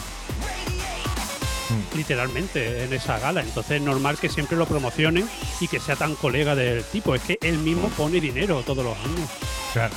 Normal que sea así. Yo entiendo efectivamente que al final es una gala cuesta pasta y, y- y evidentemente lo que buscan es hacer dinero también, hacer un poco de aquí estamos nosotros, este es nuestro criterio. A mí personalmente lo de que lo que pueda pensar X persona de un juego a lo mejor para mí no, no lo es. Entonces, pues no estoy muy pendiente, me da siempre un poco igual lo del tema del GOTI, honestamente.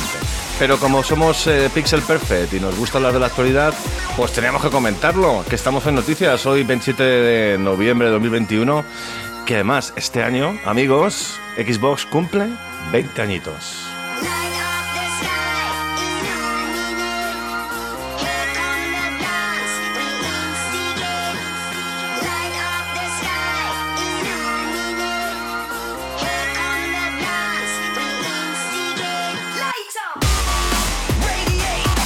Escuchamos la banda sonora de Watch Dogs Legion. Estos son los Prodigy, Light Up the Sky.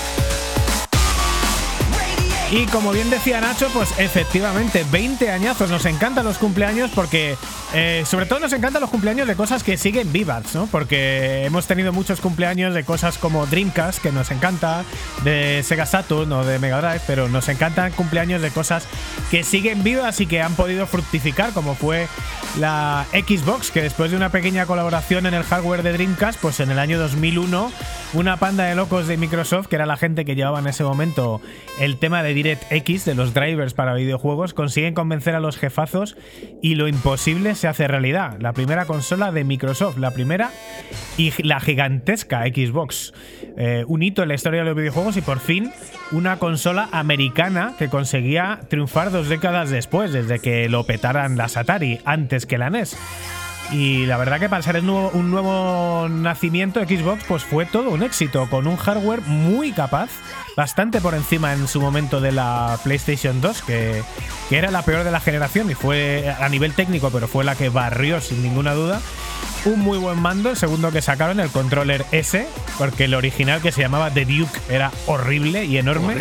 Y que lo cambió gratuitamente. Ellos asumieron su error y, la- y se lo cambiaban gratuitamente a quien así lo solicitaba. Y un sorprendente catálogo de videojuegos para ser una consola nueva en el mercado. Con eh, entre los que destacan, por supuesto, Halo 1, Halo 2, el primer Psychonauts, que acaba de recibir eh, la secuela 20 años después y que está nominado a los juegos GOTY. Eh, el primer Forza, los juegos exclusivos de Sega como Jet Set Radio Future o Panzer Dragon Horta, uno de los mejores juegos del sistema. Eh, herederos de Dreamcast como Project Gotham Racing 2 y Dead or Alive 3. Y además juegos multiplataforma como Prince of Persia, The Sands of Time y Burnout 3, en lo que era además su mejor versión. Nacho, ¿tú le diste a la Xbox original? Yo en el momento que salió la Xbox trabajaba en Computer y Juegos y era al principio de la revista que comentábamos juegos de consola y de PC. Luego más adelante el formato cambió y únicamente estábamos en PC, por eso también yo me volví más pecero y dejé de jugar tanto las consolas. Y cuando recibimos la Xbox, para mí, bueno, me pareció un mamotreto enorme, me pareció una consola muy hortera, grande, con un logo verde y el mando me pareció horrible, pero la consola en sí estaba muy bien. A mí, a mí me pareció bastante, bastante potente lo que era el tema del catálogo de juegos. Eh, me sorprendió un poco que Microsoft entrara ahí un poco en la batalla de las consolas, pero bueno, eh, lo habían intentado otras eh, empresas americanas como los de la gente de 3DO, por ejemplo, y no le funcionó, pero Microsoft es mucho Microsoft, con lo cual al final, pues, pues aquí está ahora mismo, ¿no? ¿Cuántas, cuántas tiene Xbox, Xbox One, Xbox Series S, un montón de 360 también, han sacado bastantes generaciones. Ya son cuatro Y- generaciones y esta primera, pues todos estos juegos y, y lo más importante de todo y lo realmente rompedor de esta generación, que fue la creación de Xbox Live, que dio el pistoletazo de salida al juego online serio y bien organizado y que marcó el camino para todas las plataformas, porque ya se hab- había habido algo de, de juego online eh, con Saturn, había habido algo de juego online con Dreamcast, que ya existía juego online, pero no existía la plataforma online de juego, el tema de los amigos, el tema de los logros, el tema de las parties, el tema del chat en directo, que era algo absolutamente rompedor para los años 2001, 2002, cuando por supuesto ya empezó a haber también juego online con la Play 2, pero era totalmente arcaico y en GameCube no había nada por el estilo.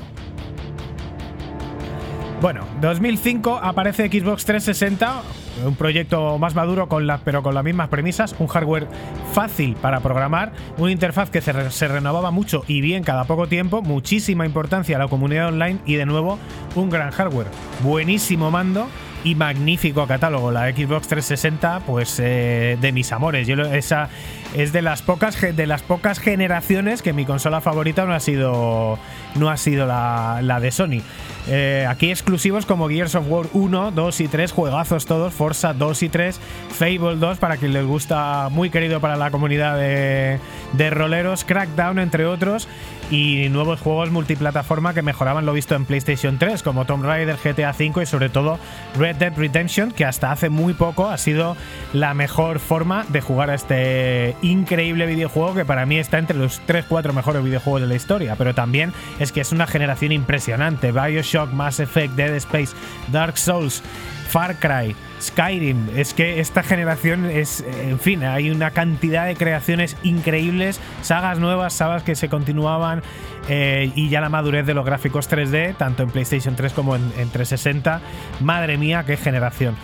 Y además en esta ocasión la 360 fun- funcionó muy bien y llegó a toser en ventas a PlayStation, eh, a PlayStation 3 en algunos países, pero no se acercaban ni de lejos a la popularidad de la Wii, que puso el mundo de los videojuegos patas arriba y ya sí que le dio la popularidad bestial que siempre se había merecido.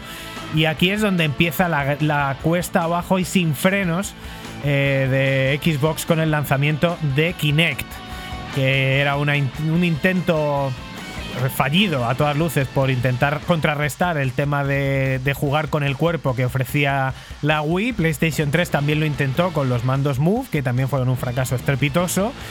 Pero lejos de darse cuenta de su terrible error, eh, Microsoft pierde los papeles por completo y decide incluir obligatoriamente Kinect en su nueva consola, la Xbox One, que además era más cara que la competencia por primera vez y también peor hardware que la competencia por primera vez. Y para colmo, se insinuó la obligatoriedad de, estar, eh, de tener que estar conectado a internet para poder jugar, que esto fue el cóctel perfecto para que Xbox se estrellara con estrépito frente al lanzamiento redondo de PlayStation 4. No sé, esta generación, si tenéis algo que aportar aquí, Koyuki. Yo tengo que decir que TV, TV, TV, Sport, Sport, Sport, TV, TV, TV. Es el resumen perfecto de, de- del lanzamiento de, de la Xbox One. Que era que lo vendían como de todo menos consola, ¿no? Así es, a, Correcto. a eso es a lo que Centro te refieres. multimedia. Sí, terrible, terrible. Qué tiempos, ¿eh? Era como volver al No fue 95. Sistema multimedia y 10 años después igual la misma historia. Que queremos jugar, que está muy bien poder hacer otras cosas, pero lo Y principal después, poder para la consola de, es jugar. y después del ostión, pues a partir de ahí la división de Xbox cae en manos de Phil Spencer, que da un golpe de timón importante y de momento intenta salvar los muebles rediseñando la consola. Saca Xbox One S, que ya por lo menos está a la altura de, de PlayStation 4 y se olvida por completo del tema multimedia eh, y se enfoca, por supuesto, 100% a que esto es una consola de videojuegos. Se olvida también por completo de Kinect, apuesta fuertemente por comprar y financiar estudios y consigue poner a la marcha eh, a la marca en buena dirección con el lanzamiento de Xbox One X, una consola redonda en todos los sentidos y que dejaba en pañales a la recién lanzada, lanzada en ese momento PlayStation 4 Pro levanta, por supuesto, la marca, levanta un poco la, fama y la reputación, pero ya es tarde, por supuesto, para recuperar la generación que queda perdida eh, por goleada escandalosa a favor de PlayStation 4. Y como golpe final de esta penúltima generación, la creación de eh, Xbox Game Pass, que esto sí que parece que levanta de verdad la marca, la reputación, y con el lanzamiento de eh, Xbox Series X vuelve a ser la consola más vanguardista a nivel técnico y pues tiene la suscripción Game Pass que parece que está funcionando muy bien, aunque de momento, eh, y pese a todo, y pese a los errores y, y algunos o muchos aciertos, siguen muy por debajo de las ventas de de PlayStation en, todas las generaciones y de PlayStation 5 en esta última generación. Aún así, pues bienvenidos 20 años ya eh, de Xbox. Estamos muy contentos de la existencia de los productos de Microsoft en videojuegos. Creo que han, que han aportado muchísimo y yo ahora mismo estoy, la verdad, muy ilusionado con Game Pass, que aporta un soplo de aire fresco al- a la comunidad. Viene más que bien para poder, probar juegos que a lo mejor eh, luego lo comenté más adelante. Por ejemplo, Forza Horizon 5. Yo no soy mucho de juegos de carreras, pero oye, está todo el mundo hablando de ello. Tiene muy buena pinta. Pues eh, me lo instalo, lo pruebo, me he hecho un par de carreras y gracias a Game Pass puedo hacerlo sin tener que comprarme el juego. Eso está de maravilla. Así que nada, feliz cumpleaños eh, Xbox, 20 añazos. Pues Yuki, eh, ¿usted qué le pareció esta consola original? No la Xbox eh, TV, TV Show. A mí la consola original me gustó por lo van- vanguardista. Fue la primera consola con un disco duro, que por eso pesaba tanto. Podía hacer bíceps perfectamente con, la consola. Pero tengo que decir algo y puntualizar algo a este be- bendito podcast. Y es que a mí el, mando original, el Duque, el, el pedazo de mando sí que me gusta. Y, pero Bueno. ¿por qué? ¿Por qué no nos va a gustar un mando tan grande? A mí me gustan grande. A mí el- el- el- los mandos grandes me llenan. Si, si aquí ver. alguien es muy delicado y no le gustan grandes, eh, no es nuestro problema. A la, A ver. a- a la gente de verdad, a, la- a los hombres, nos gustan grandes. A ver, a mí la consola, la Dreamcast, por ejemplo, tenía un mando muy grande y está más, la- la- el Duque este, con el tema de las dos eh, tarjetas eh, que podíamos incluir, está, es muy basado en lo de Dreamcast. No, no, pero el Duque me- era mejor porque aparte de grande estaba gordo. eh, Sí, era- sí, era sí, sí. Es que estaba, Yo es con que el- estaba gordo. placer. Pero por Era eso a mí me, me resultaba incómodo. cómodo. Pero a mí me resultaba incómodo. Entiendo. Pero no tiene el- que el- ser incómodo para darte placer, tú no lo comprendes. Luego te lo explico fuera de antena. Entiendo el tu placer por lo gordo, pero ah, en general es un mando que no funcionó muy bien. De hecho, Microsoft se lo cambiaba gratuitamente a la gente que lo solicitaba, o sea que había mucha gente que pensaba así. Fue todo culpa de los japoneses, que son muy pequeños en todo. No, no sé si lo sabes eso, creo que sí o no. Sí, sí. Nacho, eh, Nintendo nos ha dado un poquito, ha dado un poco un paso atrás, ¿no? Con el tema de la emulación, todo el mundo se ha, se ha quejado mucho de muchos problemas en la emulación de Nintendo 64, en la nueva suscripción de, del online de la Switch y parece Mm. que se lo toman en serio. Sí, claro, joder, sacaron Nintendo Direct, el tema de la suscripción para con, lo- con los juegos de Nintendo 64 y Mega Drive, todo el mundo emocionadísimo con esto y ya cuando lo ha empezado a probar pues ha empezado a ver que la cosa no estaba muy allá. Y además lo hemos comentado en antiguos podcast, que Nintendo no ha estado muy fino en ese sentido con el nuevo paquete de juegos emulados de Nintendo 64 en Nintendo Switch. De hecho, hasta el presidente de Nintendo of America, Doc Bowser, lo ha confirmado. Evidentemente, Nintendo se toma muy en serio las críticas. eh, vamos a trabajar para que esto no, para que toda la cosa mejore, bla bla, la capa de ozono, la paz en el mundo. Pero vamos, de momento el problema persiste con juegos más mal emulados y con problemas en el control por la diferencia de mandos entre Switch y Nintendo 64, el mapeado, ¿no? Famoso. También mm, por el incremento de precio esperábamos que el servicio fuera mejor, pero si se confirman los rumores de que tanto el catálogo de Game Boy y Game Boy Color se unirán a este servicio, las opiniones desfavorables podrían cambiar. Honestamente, está muy bien del tema de Nintendo 64, que, que pueda jugarlo. Pero claro, al final es, es, es que no hacen un. No han hecho un cambio para adaptarlo a la Nintendo Switch, con lo cual eh, muchos de los juegos eh, no se pueden jugar bastante bien si, no tienes lo que es el mando original de Nintendo 64, con una especie de. Pues es el tricornio ese. Claro, es que efectivamente, es que los mandos, lo- los juegos de Nintendo 64 son muy difíciles de jugar bien en cualquier tipo de emulación porque es una consola que tiene seis botones eh, frontales y dos atrás y no hay ninguna otra consola que haya tenido una configuración de mando de esta manera. Entonces es muy, es muy difícil emular los controles y si a eso le añadimos problemas gráficos y de, de lag o de, o de algún tipo de otro tipo de problema, pues al final nos queda una cosa un poco poco usable. O sea, es algo que lógicamente tendrían que pensar antes de sacar la emulación, ¿no? Adaptar bien los controles para ese juego Mm, o no sacar mm. ese juego en emulación. Ya. Pero bueno, al final esto está bien porque eh, tenemos la posibilidad de poder jugar a videojuegos de Nintendo 64 sin tener la consola y que además está muy bien también preservar un poco lo que es el, legado de los videojuegos, que de hecho es un tema bastante actual y que incluso Phil Spencer se ha vuelto un paladín para preservar los juegos antiguos.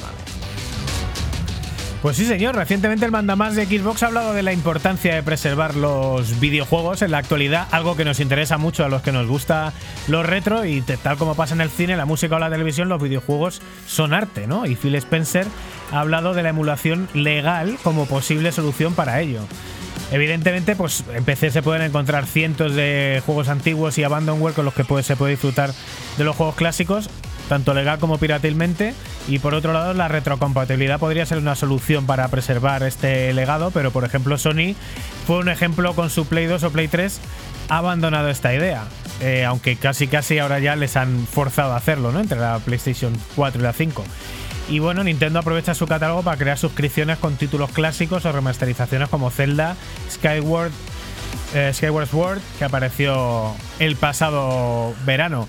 No sabemos muy bien a qué se refiere con esto de, de la emulación, de, de la preservación y la emulación y, y optar por la emulación legal, pero Pues- vamos, desde luego es algo que ya se está produciendo y yo creo que lo que tendría que pasar es que los, los juegos a los X años se conviertan en bienes públicos, ¿no? Como, como pasa con otras cosas. Es decir, oye, puedes explotar 50, 50 años un videojuego, pero luego el videojuego se tiene que convertir en algo. Al final, si es cultura, es cultura popular, pues tiene que ser para todos, ¿no? Accesibles para todos como.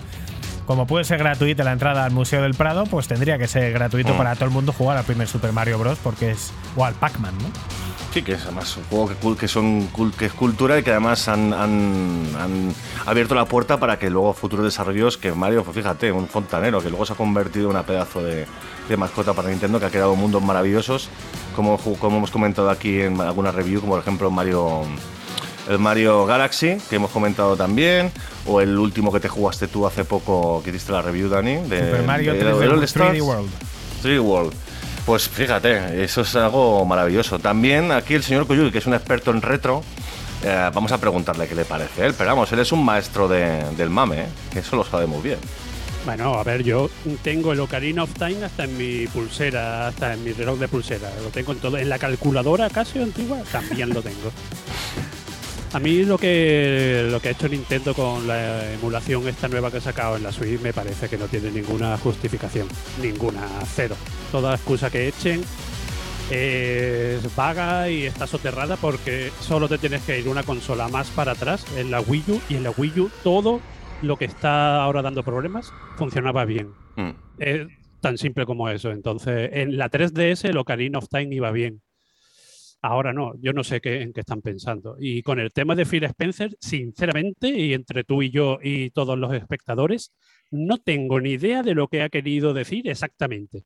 Me parece que ha sido la típica frase en plan de, mm, no sé, que, que- queda bien, ¿sabe? Pero Mm, de mm. ahí a que vaya a pasar algo de emulación universal o algo así, lo veo tan imposible para empezar. Eso que has dicho tú de Super Mario 1 para todo el mundo, eh, eso lo veo mm, inviable, sobre todo con, Siendo Nintendo. con Nintendo como está ahora mismo. Vamos, se ponen berserker los de Nintendo con nada, pues Claro. fíjate. Venga, Pues pues tenemos unas pocas noticias más.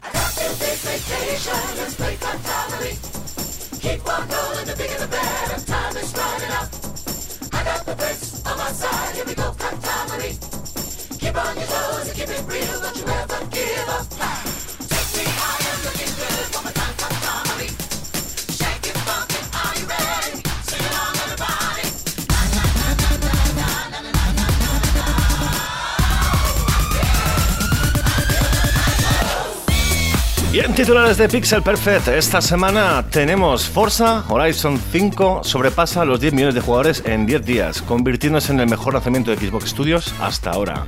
Lo han petado y además lo hemos comentado antes también, ha vendido mogollón, top 10, ¿no? Decías Dani, de ventas físicas. Ya hablaremos un poco más adelante en quemando mandos, eh, quemando controles como, como, como me está pareciendo, pero vamos, yo no sé si ahora Koyuki también lo ha, lo ha jugado tú, el Forza Horizon 5. Yo he podido jugarlo, sí, y está bastante, bastante bien. Yo, a mí, al contrario que vosotros, sí me gusta la banda sonora. Muy mal eso de criticar la banda sonora porque digan cosas mexicanas, ¿eh? Muy mal. Ah, vale, vale, vale. Luego lo comentamos más adelante, pero vamos, eh, eh, está, está calentito este lanzamiento. Pero le hemos criticado la banda sonora. Hemos criticado la banda sonora. eh, Yo, yo critiqué un poco la banda sonora de Far Cry, ¿no? De Far Cry. Ah, es verdad, sí me he equivocado. Sí, era el Far- Es que como también es cubano. me- perdón, Claro, claro, mío, no, la banda sonora de. siempre mintiendo, No, si la acabamos de no. poner, acabamos de poner la banda sonora de Forza Horizon. Koyuki siempre mintiendo y desprestigiando, tío. siempre Totalmente. Tío, ese, qué asco, de verdad.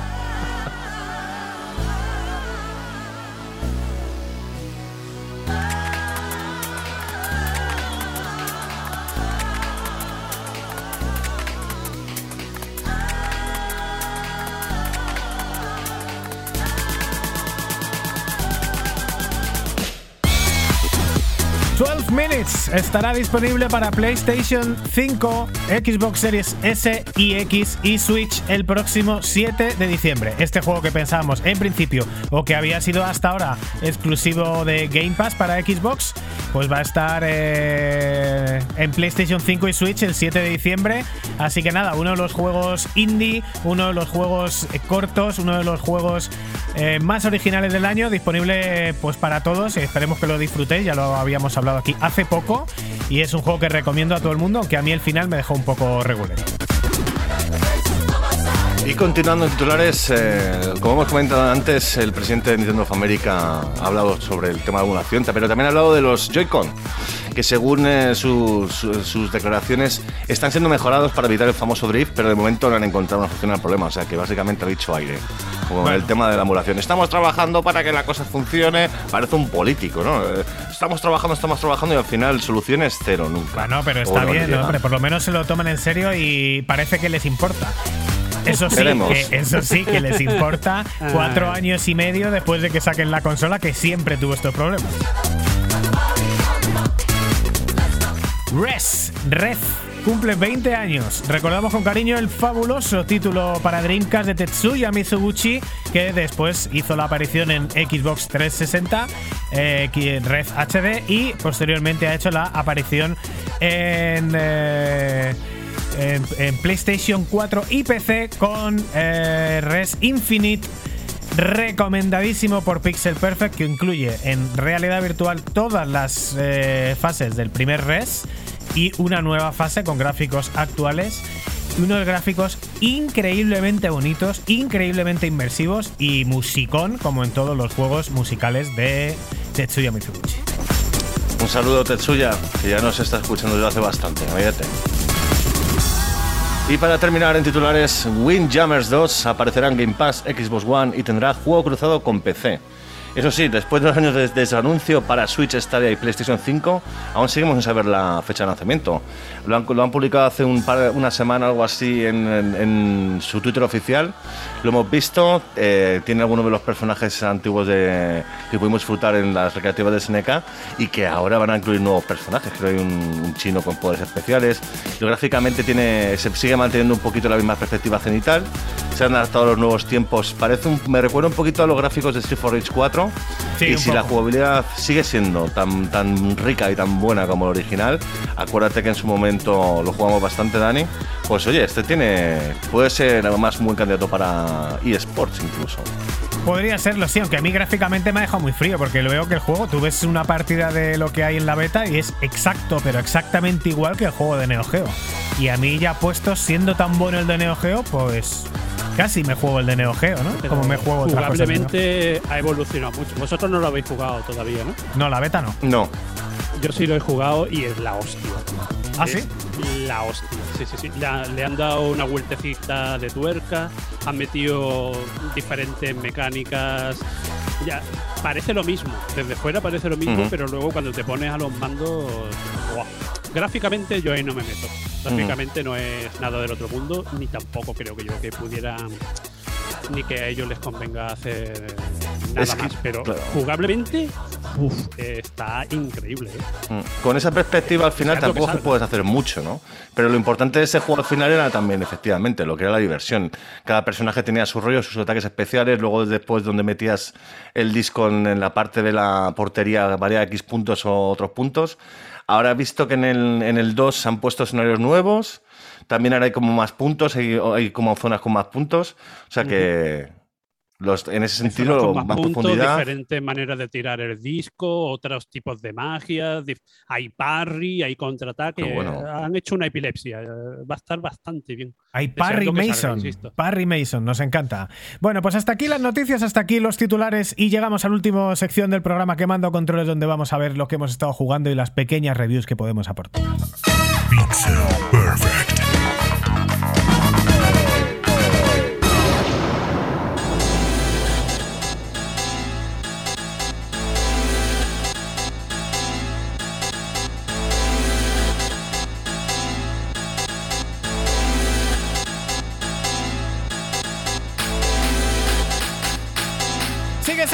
Perfect, sigues en el programa de los videojuegos. Este es el programa de radio de ninguna radio.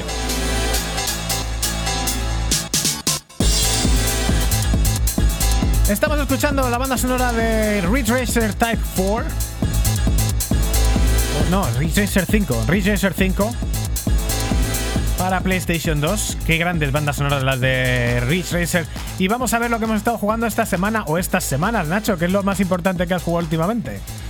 Bueno, había que probar Grande Auto de Trilogy Definitive Edition. Ya cuando salió la noticia hace un mes, dos meses, ya lo comenté en directo que me apetecía mucho probarlo, sobre todo el San Andreas. He tenido la oportunidad de darle un, un viaje. eh, básicamente trae GTA 3, GTA San Andreas y GTA Vice City. Y es simplemente el mismo juego. Gráficamente lo que han hecho ha sido meterle un filtro con iluminación más bonita unas texturas un poco más en alta, los modelos siguen pareciendo iguales y, el juego en sí sigue siendo lo mismo. Que está muy bien tenerlo, pero vamos, es que está jugando a lo que hace, jugamos hace 10, 15 años. Entonces yo me habéis esperado. Mí El tema gráfico me da un poco igual, al final queda muy bonito el tema de las luces y demás, pero lo que me hubiese molado es un poco ya el control, que se hubiese adaptado un poquito a los nuevos tiempos, que lo hubiesen mejorado también, lo hubiesen suavizado, porque claro, es un, control muy de, pues eso, de hace 20 años. Se, nota un poquito cascado, un poquito eh, mecánico, no tan, no tan eh, natural como a lo mejor se puede hacer ahora mismo con un GTA V, ¿no? Pero bueno, eh, está para el precio que tiene me parece exagerado. eh, luego la versión que han sacado la, se- la han actualizado porque se- lo que han sacado no estaba muy allá. Ahora está bastante mejor en general el juego. Pero eh, honestamente, si es un juego que si no he llegado a jugar a estos GTAs antiguos y ahora tiene la posibilidad de hacerlo, pues está bien tenerlo. Pero a mí me- básicamente me ha decepcionado un poquillo. Me hubiese gustado más que. Pues, joder, hay gente haciendo mods de GTA V, macho, del San Andreas. Pues cúrate algo así, Rockstar, que gana mucha pasta y nos sacas una trilogía de esta manera, pues córratelo un poquito más. No le pongas un filtro de iluminación que queda mucho más bonito y ya está. O sea, que no. No me, ha, no me ha convencido del todo, pero bueno, es una buena oportunidad para, para probarlo. También, como hemos comentado durante el podcast, le he echado una partida al Forza Horizon 5. No sé mucho de no sé mucho de juego de velocidad. Está muy bien, se ve muy bien, es muy bonito. Mola mogollón el tema de los coches, eh, la cantidad y la variedad. Pero claro, al final es lo que hemos comentado siempre del Forza, ¿no? Que es un juego abierto, que, que tienes que tienes un mapa gigante y vas por ahí buscando carreras, buscando secretos, buscando eventos. Cuando a lo mejor a mí me gusta más ponerme con un racer, ¿no? Que es directamente un circuito, te pones, le das caña y, y- y se acabó. Yo no sé si lo habéis probado tú, Dani, o lo has probado tú, Kayu- eh, Koyuki. Yo no, lo he No, jugado. yo no he- Ah, pues pensaba que habíamos hablado hace un segundo de que sí que lo habías jugado, el Forza Horizon. Sí, sí. Y tú, Dani, no has jugado, ¿no? No, Tú yo lo has no. jugado. Ok, Koyuki, Eh, Pero, eh, perdón, es que me he perdido. ¿Forza o el GTA? Estaba- No, me has el- preguntado. ¿Has jugado también al GTA? Comenta si quieres. No, el GTA no, el que, el que sí he jugado es el Forza. El Forza sí le he echado unas buenas partidas. Y a ti te mola, ¿no? Tú eres eh, de los de Forza juego de sí, a mí todo lo que tenga un coche me, me flipa. ¿Y Pero cómo yo lo no- has visto? Yo no sé si. eh, he oído mucho que es, que es muy parecido al 4, pero en México con mejores gráficos. Y luego A lo ver, que es. muy mí- yo- parecido, muy parecido, no es lo mismo, pero lo mismo, es, es igual. es, es- es igual, la ¿no? evolución de, del Forza 4, pero es que eh, tampoco se esperaba nada nada diferente. Si te gusta la saga Forza, eh, siempre están haciendo como la evolución, la siguiente, más de lo mismo, más de lo mismo, más de lo mismo. A mí una cosa que me confunde de Forza Horizon 4 sin haber jugado el 5 es que no sé qué tengo que hacer.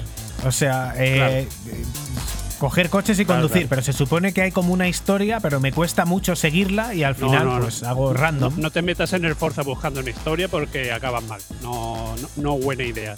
Simplemente es, eh, si a ti te relaja coger el coche y ir al horizonte sin tener, como si jugara, a, por ejemplo, al Zelda Breath of the Wild, si te relaja coger, mirar una montaña en el horizonte, decir voy para allá y al final acabar en otro lado porque has visto no sé qué, porque has visto, te han llamado por aquí o por allá a la aventura, pues si te mola lo mismo, pero con un coche, eso es Forza. Como vayas buscando una historia o algo lineal o algo que te llene en el sentido de evolución de historia, no, Forza, no, es, eh, ni quieren ellos evolucionar eso, ni, ni nunca ha querido ser eso. Más que es un juego tan grande que al final con tantas carreras, con, con tantos desafíos, a mí el problema que tengo es ese, que hasta que me hago con el coche y con la conducción, pues tardo. Entonces a mí de los juegos de carreras lineales, ¿no? Pues tienes un circuito, te lo te recorres tres veces, vas mejorando. Aquí como hay cantidad de carreteras y cantidad de, de eventos y cantidad de circuitos, al final, pues como no controles muy bien cómo va la carretera, aunque tengas la ayuda de las flechitas y demás, pues a mí, a mí me cuesta. Pero es lo que tú dices, ¿eh? Para montarte en un coche, darte una vuelta por México, de irte a la montaña, que luego bajas a la playa y más, incluso paras un momento a ver qué tal, la- qué tal está los Daikiri, porque está hecho de puta madre, está precioso el tema de, de los gráficos. Pues está muy bien. Pero claro, luego ya es un poco el desarrollo que, que si te gusta más de esta manera o no te gusta más de- de la otra. Honestamente está muy bien porque está en Game Pass, lo tengo gratis, lo he podido jugar. No es un juego que vaya a jugar profundamente, pero bueno, de vez en cuando a lo mejor echarme una carrerilla, pues está muy bien. Eso está A mí personalmente me gusta mucho porque es que es prácticamente el único vestigio de juego arcade que queda. O sea, de, de aquellos juegos antiguos, de recreativos, eh, de que era solo eh, una conducción fácil, acces- accesible, de eso no queda nada, pero nada, nada. Ha quedado ningún, ningún vestigio. Lo único que queda ya en conducción es el tema Gran Turismo, pero el tema de la conducción ha derivado a, a simulación, a simulación hardcore. Y Forza no sé cómo se la ha apañado para aguantar con el tema de arcade. Es que es un arcade. Por eso me mola, por eso a mí me gusta. Ujú. es, es un arcade de mundo abierto de conducción. Eso a mí me lo dicen de pequeño y me explota la cabeza. Sí. Pues, es, es eso, es simplemente. A mí me hubiese pasado lo mismo. Hay juegos que ahora mismo hubiese, que me pillan más mayor y es como ya no lo aguanto, pero de pequeño hubiese flipado con el concepto. Eso es una maravilla, lo del tema del mundo abierto. No cabe duda. Y ya terminando los juegos que he estado jugando durante estas semanas, Yakuza Like a Dragon, lo comenté en el último podcast, en el número 41. Ya estoy casi al final. Y pues, eh, pues más profundizado, profundizado mucho más en lo que es en el juego. Sí, es un juego muy gamberro, es un juego que representa las- la vida real de, de lo que es el Japón actual, con situaciones muy cómicas que son básicamente mini quests en las que puedes participar, puedes conseguir ítems. Eh, es básicamente el Yakuza original, con ahora mismo han puesto una ciudad nueva que es Yokohama, que es enorme comparada con lo que era Osaka y era Tokio, en Kamurocho con una historia maravillosa que es de lo mejorcito de los Yakuza, siempre la historia tan buena, tan cinematográfica, basado en, en el- en lo que es la, la mafia japonesa, ¿no? los Yakuza y su código de honor y demás. Y la diferencia básica más grande que tenemos en Yakuza Like a Dragon es que los combates se desarrollan por turnos como si fuera un juego de rol. Y de hecho el personaje en sí es muy gracioso porque él ve el mundo como si fuera un juego de rol. O sea que él además en el juego ah, lo dice, él es fan de Dragon Quest. Y, Ese hombre se quedó tocado de la cabeza. Yo como psicólogo te digo que, que ese hombre no, no está bien. ¿Lo has probado? ¿Lo has jugado? Porque está efectivamente, lo Sí. pasa muy mal el tío, ¿eh? El tío menuda vida. Literalmente ve la vida como si fuera un juego de rol. Y eso tiene eróticas consecuencias muy graciosas y. y- y el- a, mí, a mí ese cambio que han dado me ha encantado. Y además como también han, han continuado la jugabilidad de Yakuza en otro spin-off de Yakuza que es Jasmine, entonces me Ajá. he quedado Mm. genial. En plan de, mira, ahora tenemos esto nuevo y a la vez tenemos algo antiguo, pero Mm. es nuevo. Me gusta mucho cómo, cómo ha tirado la saga por ahí. Mm. A ver, Yakuza se mantiene, lo que es la Dragon se mantiene lo que es el original, la esencia, digamos, de los Yakuza con otro personaje, pero tiene los minijuegos, maravilloso, el mogollón de minijuegos. Pues, ahora tienen han metido el, el- el minijuego de la empresa. Pues al final, hasta que te haces con él, tardas un poco, pero luego, macho, te vas picando. Quiero llegar al, al número uno de, de la mejor empresa de todo el mundo. Y al final te tiras 8 horas con el minijuego de las narices. En total, ¿sabes? Llevo 55 horas y, ocho, y de las 55 horas, 8 horas me he tirado jugando a un minijuego. Claro, Luego que también- Yakuza es la evolución lógica de Semu. Total. La gente jugaba Semu para jugar al juego de las carretillas o al juego de los Sí, dardos. sí, Todo lo demás en el no puerto, importaba. sí, sí. Yakuza es jugar a tener un bebé o, o tener una empresa o irte a los recreativos. Es genial. Esa Mm. Y, saga lo- es- y luego también mola mucho que es con el que eso ya pasaba en los anteriores, ¿no? Que lo de ir al restaurante, recuperar energía o conseguir bonus de fuerza o de ataque y demás, ¿no? Lo han hecho muy bien y sobre todo también han hecho muy bien el tema de los personajes, ¿no? De los compañeros que llevas, cómo se desenvuelve también el tema del desarrollo del rol, cómo lo vas conociendo, cómo están al principio más cerrados y cómo luego más se van abriendo y es, eh, es bastante cachondo, tiene un humor muy muy divertido lo que es el Yakuza Like a Dragon. Humor amarillo. Sí, sí, sí. Hay cosas, por ejemplo, lo del lo- el fetiche este que tienen algunos en Japón de que les traten como bebés y que les pongan pañales. Sí, es una sí. cosa que no. Eso choca, ¿eh? Sí, bueno, luego está el señor este, el señor masoquista, que es un, un Entre tío random. pies, Que es, El masoquismo, los bebés. es Sí, sí, sí, sí. Es, es- es- es muy divertido las situaciones que, que aparecen. Y lo que tú decías antes, lo del cambio, ¿no? El, el cambio de la acción cuando ya entras en combate, ¿no? Lo del, lo del combate por turnos. A mí me, me mola bastante. Es cierto que, como mucho pasa en los juegos de JRPG por turnos, es que los enemigos que te vas encontrando por la calle, tú vas andando y de repente viene un grupo de cinco mafiosos, te miran mal, les miras mal, empieza el combate, ¿no? Es como muy, muy sencillito, ¿no? Atacar, eh, básicamente haces un par de, de golpes aéreos con algún personaje que, que pega a varios, enemigos a la vez, pero luego básicamente atacar con el sencillo. Lo bueno viene con los personajes, con los jefes finales o con los semibosses, que es donde realmente ahí tienes que ponerte y tienes que saber jugar bien con tu personaje, jugar tus cartas, curarte cuando tienes que curarte eh, o defenderte cuando va a hacer un especial el enemigo. Eso está súper chulo. No me lo he terminado, estoy ahora mismo, ya, yo creo que estoy al final, capítulo 14. Me estoy enfrentando a Kiryu, que Kiryu es el protagonista original de los Yakuza. Ya me he enfrentado a Majima, que es súper divertida la, la pelea y súper complicada también. Y ya te Kiryu has me está poniendo a- a la- fino. al robot aspirador. Es verdad, es cachondo también eso. De repente, efe- efectivamente, inviertes una quest, es que te encuentras un profesor loco, un dos bacterio, un doctor bacterio, que te dice que quiere crear un, robot de esto de limpieza gigante para limpiar la- las calles de la ciudad. Entonces inviertes 3 millones de yenes, algo así, y, la continuación de la quest es que el tío te llama y dice, oye, mira, que ya, ya he creado el robot, vente aquí a esta zona, lo ves, y el robot se vuelve loco y al final es una lucha contra un robot de limpieza gigante, que además es bastante complicado de acabar con él. Tiene muchísima vida y tienes que estar ahí dándole bien. Y es lo que es lo que tiene Yakuza Like a Dragon, un nuevo personaje, pero la esencia de Yakuza y sobre todo también un poco el crossover con los antiguos, con Majima, con toda la historia de los Yakuza, con Kiryu, otra vez de nuevo, que además mola mogollón luchar contra Kiryu, es, es maravilloso. Y así estamos, básicamente. Eso es lo que hemos jugado esta semana, Dani. ¿Qué pasa contigo? Porque tú también has tenido bastante. Con eso de estar tirado en el sofá que no te puede ni mover, le habrás dado algo. imagino. Le he dado algo, pero ya no sé si comentarlo o no. 101 minutos de Pixel Perfect. ¿Le doy o no le doy? Dale, ¿Le dale, doy? hombre, ¿Hago dale. la review? Venga, pues hago la review. Tenemos, no hemos llegado a dos horas, no hemos llegado a dos horas todavía, nos quedan 20 minutos para llegar a dos horas, pero intenta hacerlo en 15 minutos. Yo como cobro por horas, ¿eh? Yo aviso. Vosotros- Anda, cabrón, que te vas a hacer de ver una review. ha elegido hasta la música. Ok, ¿qué es que estamos escuchando, Dani? Que nos tienes preparado. Pues esto que estamos escuchando es algo que debería ser cultura general del mundo de los videojuegos. Esta es la banda sonora de Astrobot Rescue Mission para PlayStation VR. ¿Cómo te gusta la VR, Daniel?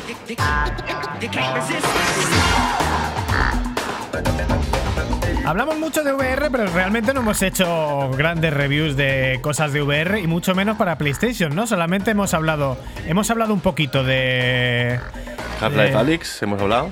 Hemos- creo que hemos hablado por encima de Beat Saber, hemos hablado, en- eh, hicimos una review de, de Star Wars, eh, ¿cómo se llama? Squadrons. Squadrons. Ah, el sí, Squadron, sí. eh, y, eh, y hablamos también de Half-Life Alyx, que supuestamente es el mejor videojuego de VR. Y yo, sin embargo, quería hablar de Astrobot, que es un juego que ya había jugado bastante en su momento, pero que por, por cosas no me lo había terminado, porque tenía. Me pasan estas cosas, que yo la cuenta que. La cuenta con. Tengo un- la cuenta con la que yo juego no tiene el online. Tengo el online en otra cuenta, pero no es con la que yo juego. Entonces, si cambio de consola, no me llevo las partidas. Soy así. Entonces Mm. cambié de PlayStation 4 a PlayStation 4 Pro y murió la partida de Astrobot junto a la de Uncharted 4.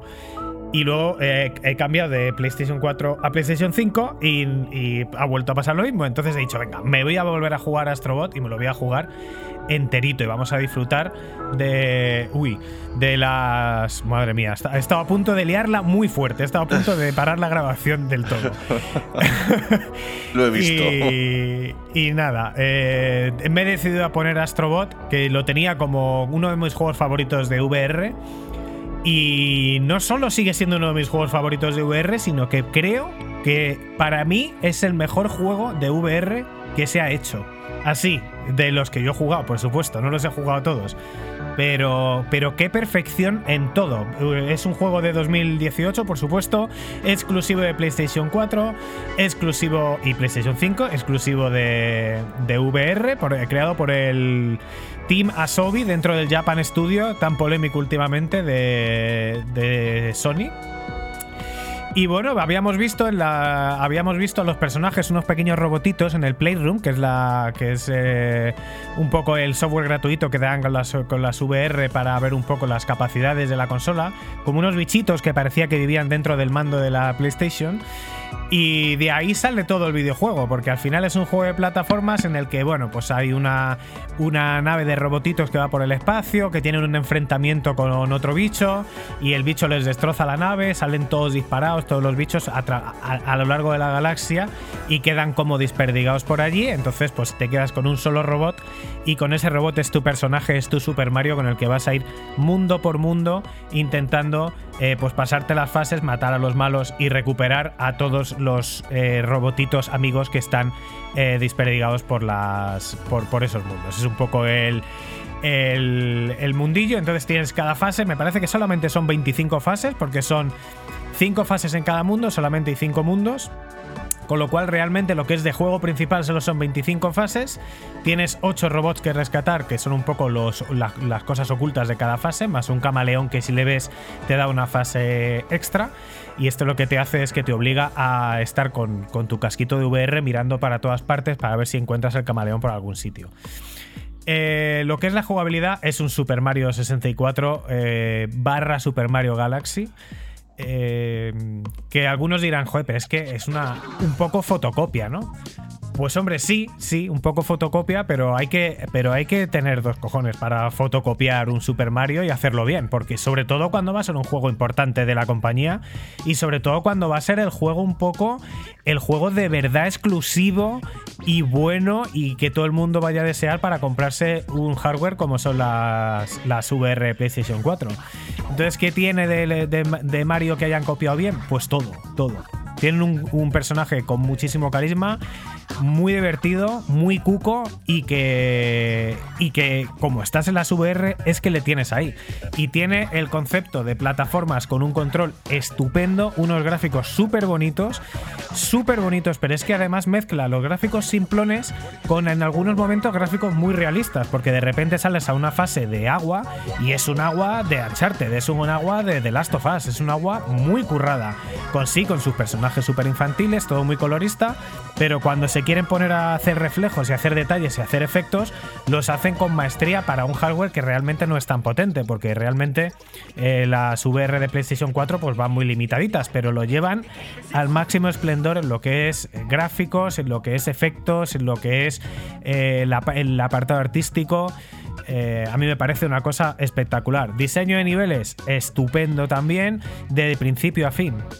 De hecho, el juego al principio parece que es eh, que juegas a una especie de demo técnica o algo así, porque es un juego de plataformas que lo ves. También pasa un poco a veces en los juegos de Mario, ¿no? Que las primeras fases son muy simplones. Son muy simplonas, muy simplonas, muy fáciles. Encuentras a todos los secretos muy fácil, los enemigos son muy fáciles y hasta los enemigos finales son muy fáciles. Y, eh, y poco a poco, pues básicamente lo que vas viendo son unos primeros mundos cada vez más bonitos y la integración de las VR tan bestiales, porque hemos visto realmente eh, otros otros eh, plataformas de VR donde directamente eh, tú estás es- la cámara eres tú y estás completamente estático y solo te puedes mover un poco para ver secretos para ver alguna perspectiva que no acababas de coger moviéndote un poco de lado arriba o abajo y esto aquí lo han resuelto con que el escenario está alrededor de ti, pero tú vas avanzando hacia adelante y tú eres la cámara. De hecho, En el juego tú controlas al muñequito, pero tú como cámara te ves a ti mismo como una cámara, como un, como un robotillo, un robotillo que va flotando un poco por encima de ese robot y el tío interactúa contigo, ves tu sombra de, robotillo, entonces te ves una sombra que tú ves que si mueves la cabeza, mueve la cabeza y si bailas, baila. Y eso hace que eh, tenga una integración súper chula con el escenario, que esté mucho más integrado en el, en el mundo y además eh, eh, no se juega con los mandos de motion, con los move, sino que juegas con el mando normal de la PlayStation y el mando aparece representado dentro del mundo, interactúa completamente con el escenario. Entonces hay fases donde además de mover y saltar eh, con, el, con el personaje, también con el mando puedes coger munición y puedes utilizar la pantalla táctil del mando para o bien disparar bolitas de agua o bien disparar eh, shurikens o bien disparar un gancho y con el gancho pues tú enganchas y tiras de cosas entonces te traes cosas hacia ti o bien enganchas a enemigos y les matas o bien enganchas el, gancho y, y haces que el muñequito suba por la el robot Astro suba por la cuerda y puedas llegar a sitios de otra manera inaccesibles todo esto está integrado con un mimo y una soltura realmente increíbles. O sea el el último mundo de los cinco mundos, en realidad el juego es bastante fácil, sobre todo los tres primeros mundos. El cuarto ya añade elementos de dificultad que además a mí me han gustado mucho porque realmente los enemigos siempre acaban siendo simplones. No acaban de ser difíciles ninguno, pero lo han complicado a nivel plataformas. Hay sitios donde eh, las plataformas son muy exigentes a nivel de, ritmo, eh, que o tienes que correr mucho, o bien no puedes usar el doble salto, porque eh, en el doble salto tú lo que haces es mantenerte en el aire y te, mantes- te mantienes en el aire con un láser que disparas por los pies, pero eh, hay plataformas que si vas con ese doble salto, ese láser que disparas con los pies, lo rompes. Rompes la Oh. plataforma, entonces te obliga a hacer salto simple. Entonces van combinando fases rápidas, eh, eh, suelos que se caen, suelos en los que no puedes pisar con el, con el, con el láser del doble salto, con enemigos simplones pero puestos en el sitio correcto para que te puedan tocar las narices. Mm. Y con algunos enemigos que les matas con el propio robot que controlas y otros enemigos que solo les puedes matar con, el, con, eh, con las armas del mando. Más luego hay enemigos que disparan al robot y hay enemigos que te disparan a ti, a la cámara. Todo Eso estoy, eso estoy viendo ahora mismo con el tema de. Porque claro, yo no tengo las VR. Sí he jugado al Astrobot este de PlayStation 5, la demo que han sacado, muy chula, muy bonita. Soy más malo que nada para las plataformas, madre mía. Y esto es, eh, es un cosa, parece un Mario 64, efectivamente. El concepto es interesante con el tema de VR por el tema de la cámara. O sea, yo ahora mismo estoy, no estoy con el casco y me estoy mareando un poco por el tema de moverte, ¿no? De que puedes mirar para arriba mientras el personaje está abajo, lo puedes perder de vista. Puedes girarte un poco también para ver los detalles que hay detrás de una columna por si encuentras el camaleón o el robot, robot amigo y demás. Y, mm, y lo que sí también me, lo que sí que me está molando mucho es lo que tú dices, que como tú como cámara también puedes interactuar un poco con el juego y que de hecho estoy viendo que te puedes disparar enemigos y ayudar al robot también. Eso está muy curioso. Exactamente, hay enemigos que te echan como una especie de escupitajo que te tapan la cámara y no ves y tienes que tienes que agitar la cabeza para, para quitártela.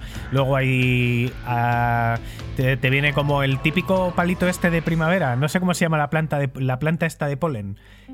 Que lo tienes que tienes que soplar al micrófono para que Diente para- de león. Diente de león. pues tienes que soplar el micrófono para quitarte eso. O sea que realmente, como juego exclusivo que es y como juego hecho para las VR, explota todo. Explota el mando al 100%, explota las capacidades de las VR y, y hace gala de, de todo lo que se le tiene que exigir a, a un juego exclusivo, que son carisma, jugabilidad, un control perfecto, eh, prácticamente cero bugs. He encontrado un bug y que no podría reproducirlo si quisiera hacerlo. Y, y yo creo que sobre todo un poco hace un juego que hace marca, porque al final, fíjate que, la estética de la PlayStation 5 va por el mismo camino exacto de, lo que es Astro y lo- los robots de Astrobot. Eh, mención aparte, quería hacer el último mundo. Las últimas cinco fases son absolutamente legendarias. Eh, y aparte de todo lo demás bueno que hemos dicho, tiene originalidad. Eh, originalidad en un juego de plataformas en 2018. Cosas nuevas en un juego de plataformas en 2018, algo que no has visto en, en- la vida. Por ejemplo, en la fase de lava, en el, te dan un arma para echar agua desde el mando y entonces te vienen plataformas que están ardiendo porque vienen de la lava. Entonces, para poder montarte a la plataforma con el muñeco, primero tienes que dispararle agua para que se enfríe y montarte con el muñeco, pero luego tienes que darte prisa porque se vuelven a calentar o bien mientras que está, mientras que está Astro encima de la plataforma le puedes la puedes volver a enfriar. Y luego hay partes de la lava donde directamente puedes echar agua a la lava, entonces se petrifica y te, te hace una nueva plataforma y puedes andar por la lava. Son todo cosas realmente brutales. Me han gustado muchísimo los jefes finales. Los jefes finales son típico juego japonés de mecánicas puras y duras, un poco fáciles, pero súper disfrutables y como son en VR, pues tú imagínate que es un jefe final que tienes el Astrobot, ponte que sería como del tamaño de un mechero y el jefe final es del tamaño de un edificio de cinco plantas. Y lo tienes ahí, es descomunalmente enorme y es súper impresionante, que es algo que realmente solo se aprecia en VR, porque tú en una pantalla solo verías un bicho muy grande o un bicho que se sale de la pantalla, ¿no? Pero en las VR es que está ahí.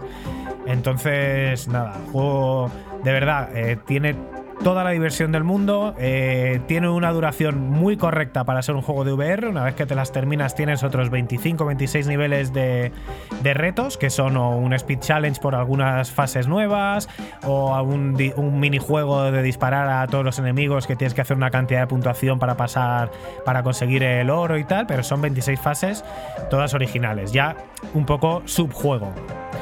Así que, pues nada, juegazo súper recomendado con el sello de eh, Pixel Perfect Fried Chicken y es que es un 10 de juego, es un juego. La música, pues la estáis escuchando. Pues cachonda para lo que es el, un poco lo que se ve en el juego. ¿no? Quiere, la música sí que quiere ser un poco rollo Super Mario, se queda un poco corta, está bastante bien, pero a veces son un poco repetitivas, un poco menos variadas que las, que las fases en sí, pero cumple su función y está bastante bien. La única queja, cuando te pasas la fase, hay una fase, ahí ponen un jingle como discotequero que es insufrible, horrible e insoportable. Y te lo ponen ca- cada vez que te pasas una fase. Así que yo directamente es que me quitaba los cascos cuando me, cuando me pasaba la fase. Pero por todo lo demás, un juego verdaderamente de leyenda. Y yo creo que es un juego que va a ser recordado. De hecho, pues eso, es cuando pase esto pase a ser una cosa retro que se jugaba ahora, pues que se jugaba en el Virtual Boy. Pues bueno, en su época nada. Y ahora todo el mundo quiere haber jugado, aunque sea una vez, al Mario Tennis de la Virtual Boy.